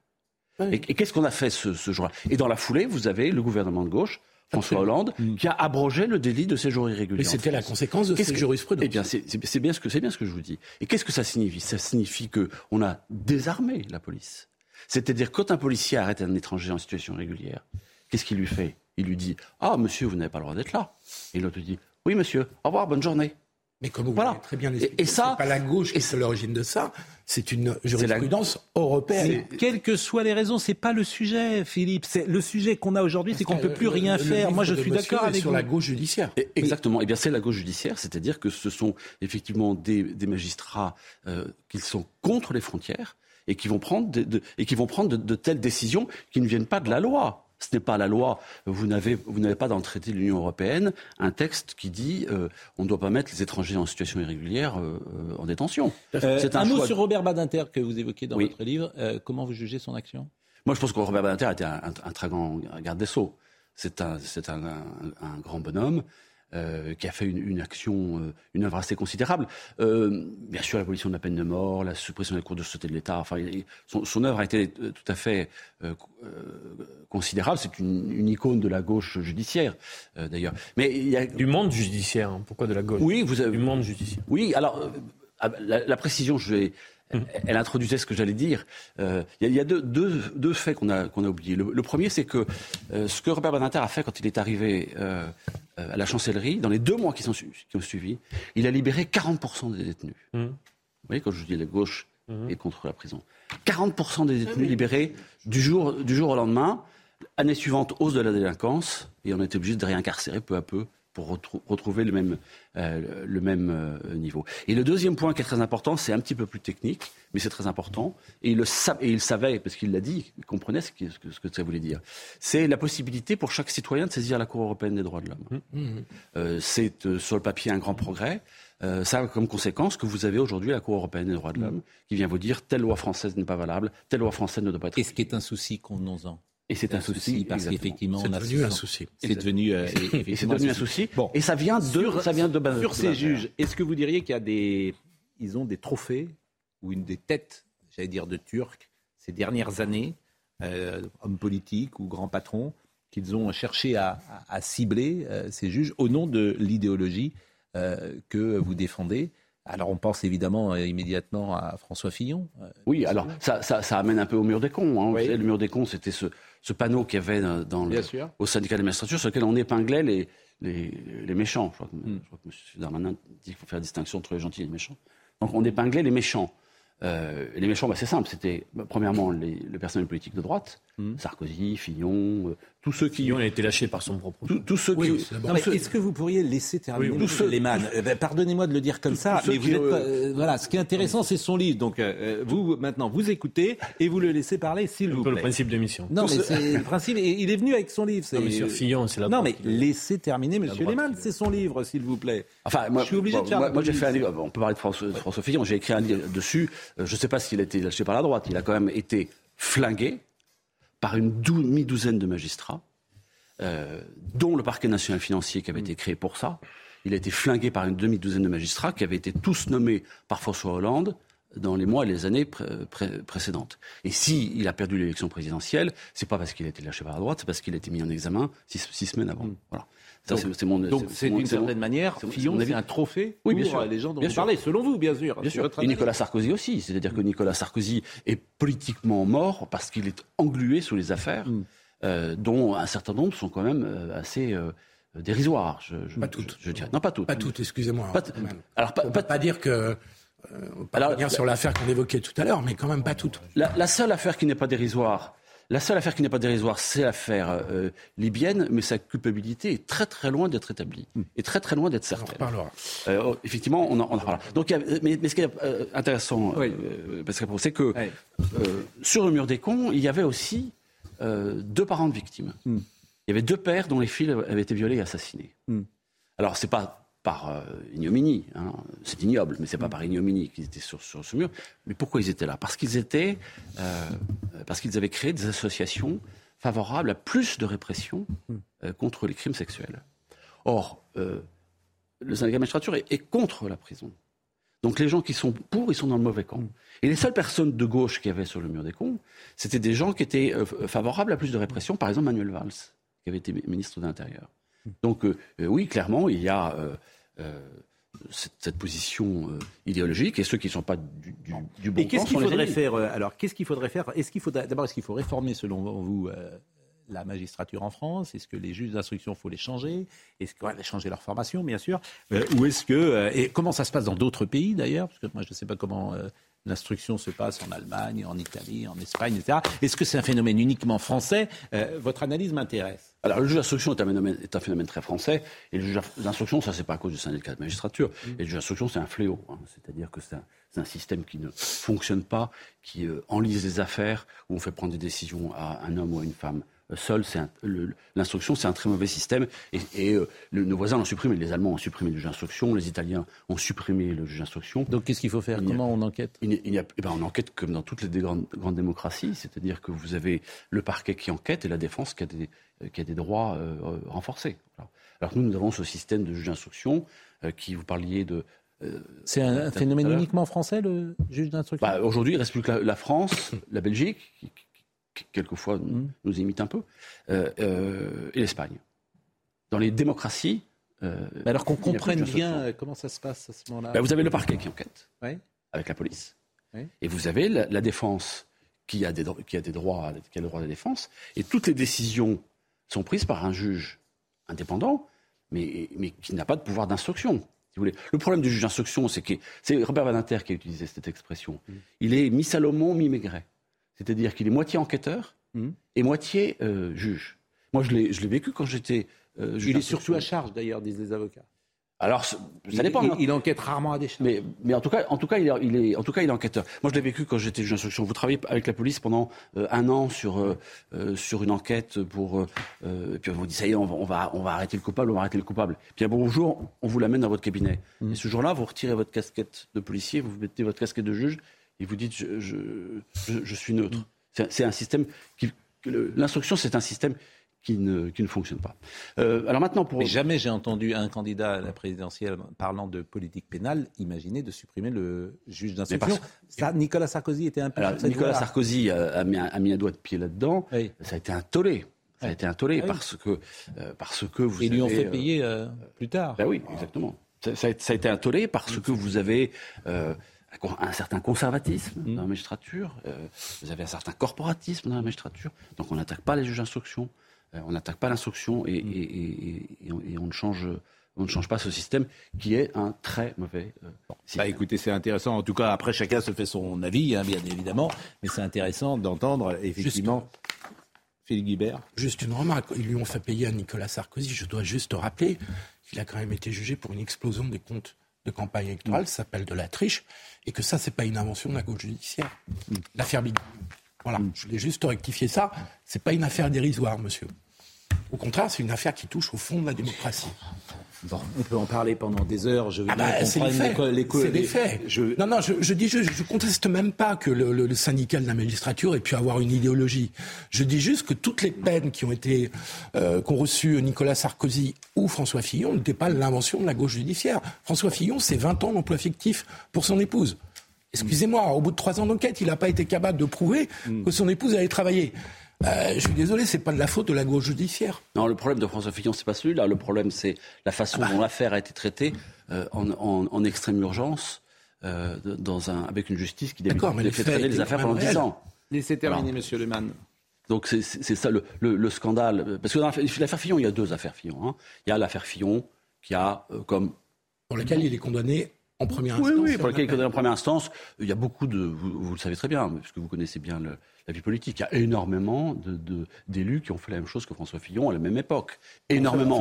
énormément. Et, c'est trop de relativisation, on pourrait en discuter des heures, mais c'est pas tout à fait exact. Bon, très bien, nous sommes d'accord sur ce point. Et le deuxième point qui est, euh, qui est comment la justice a euh, réagi à cette affaire à ce moment-là.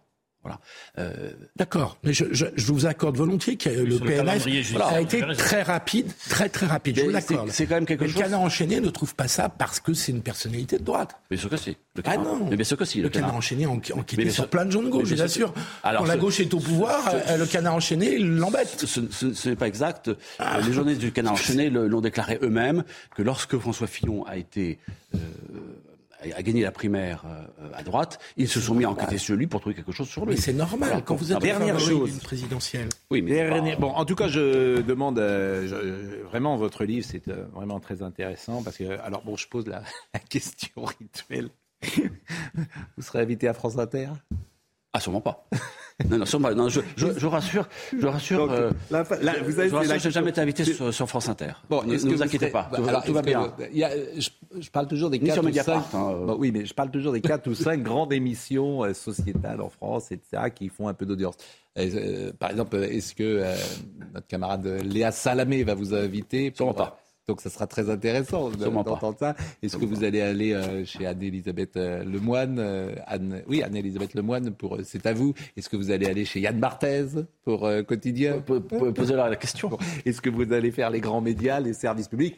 La réponse est non La réponse est non Alors, il y a, y a- c'est y a- ça qui est formidable. Non, mais vous pouvez rire, évidemment. Mais évidemment, comme toujours, il n'y a pas dans ce- le- l'espace médiatique, évidemment, il n'y a pas une tendance qui existe. Bien évidemment. Arrêtez Moi, je de reçois que des. D'abord, rouge, là. d'abord, je reçois tout le monde ici, comme vous le savez. Je reçois tout le monde ici. Parfois, il y a des gens qui veulent pas venir. Mais vraiment, si Sandrine Rousseau veut venir, si Alice Coffin veut venir, si euh, Monsieur Dupont-Moretti veut venir, tout le monde peut venir c'est sur large. ce plateau. Tout le monde. Moi, je suis ouvert. Mais attention, les médias dominants, on n'invite pas n'importe qui. Ah bah oui, comment on commence à, à taper sur euh, le syndicat de la magistrature, c'est pas dans la bonne idéologie du moment pour le service public. Donc on n'écoute pas Monsieur Lehmann, parce qu'il n'a pas le droit de parler. Vous avez Bien tout à fait sûr. raison, il y a une exception. Évidemment. Ah, il y a une, il y a une Ah, exception, c'est dites-la France, moi. c'est France Culture.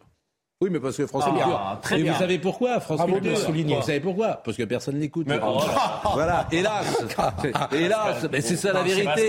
Et je veux dire, Non, moi j'adore France Culture, mais bon, je veux dire, C'est une radio de qualité. mais évidemment que c'est une radio de qualité, mais c'est vrai qu'hélas, je caricature en disant cela, bien sûr.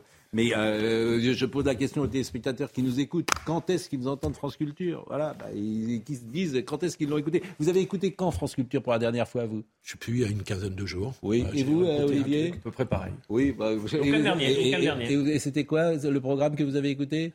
Euh, le soir, c'était une, euh, une émission sur la culture occidentale sur les deux derniers siècles et c'était passionnant. Oui. Et vous, c'était quoi C'est une émission littéraire sur un écrivain dont je me souviens plus. Oui, bah, c'est dire si ça vous avait intéressé. Bon, C'était très bon. Il faut que tu répondes non. plus précisément. Ah, Non, non, oui, non, mais bon, de toute façon, on peut pas vérifier ce que vous dites. Si, si, si. Donc, euh, c'est un- pas grave. Bon, euh, vraiment merci. Merci euh, à Marine Lançon, parce que ce matin, c'était une émission particulière. Merci à Serge Nedgar également, qui nous a permis euh, d'avoir un format différent pour recevoir le ministre de l'Intérieur.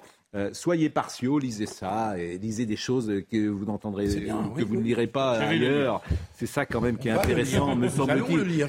Nos- confrères, quand même, pourraient s'intéresser à autre chose que ce qui euh, intéresse le plus grand nombre euh, dans l'espace médiatique. Quand même, Nicolas Bayet était à la réalisation, à la vision David Tonnelier. Ah oui, le JT avant. de- Bah, Audrey, je vous avais oublié. Mais j'étais perturbé. Qu'est-ce que vous voulez que je vous dise aujourd'hui Euh, Audrey euh, Berthaud euh, nous rappelle les titres. Les députés ont voté hier en commission un quasi euh, doublement des places en centre de rétention administrative. Elle passerait à terme à 3000 contre 1300 actuellement. La commission des lois a adopté un amendement du député Les Républicains Éric Ciotti pour accroître ces places d'ici 2027. Les dérives sectaires augmentent en France. La mission interministérielle de vigilance et de lutte contre les dérives sectaires a dévoilé un rapport alarmant. Le pays a connu un accroissement inédit des agissements à caractère sectaire en 2021, une augmentation de 33% par rapport à l'année précédente et près de 50% par rapport à 2015. Et puis au Brésil, Jair Bolsonaro appelle au calme. Après euh, sa défaite face à Lula, l'ancien président brésilien demande à ses partisans de lever les blocages sur les routes tout en défendant les manifestations après donc sa défaite à l'élection présidentielle. Eh bien, merci euh, beaucoup. euh, et je rappelle qui était avec nous aujourd'hui. Et c'était Nicolas Bayet qui était à la réalisation, David Tonnelier qui était à la vision. Merci à Raphaël Lissac et à Rémi qui était au son. Marine Lançon, bien sûr, je l'ai dit, indispensable à notre émission depuis tant d'années désormais. Alban. On va vous laisser, hein, avec Marie. Comment? On va vous laisser tout Combien d'années? Eh, on, ah bah, va célébrer là au mi-novembre émouvant. 2016. Nous, euh, ça va- nous allons célébrer euh, les 6 ans. 6 ans d'émission. Nous avions commencé vers le 15 novembre 2016. Donc Marine Lançon. Marine Lançon. Alban Gamet de Saint-Germain qui était avec nous euh, également et euh, Jean-Marc Morandini dans une seconde.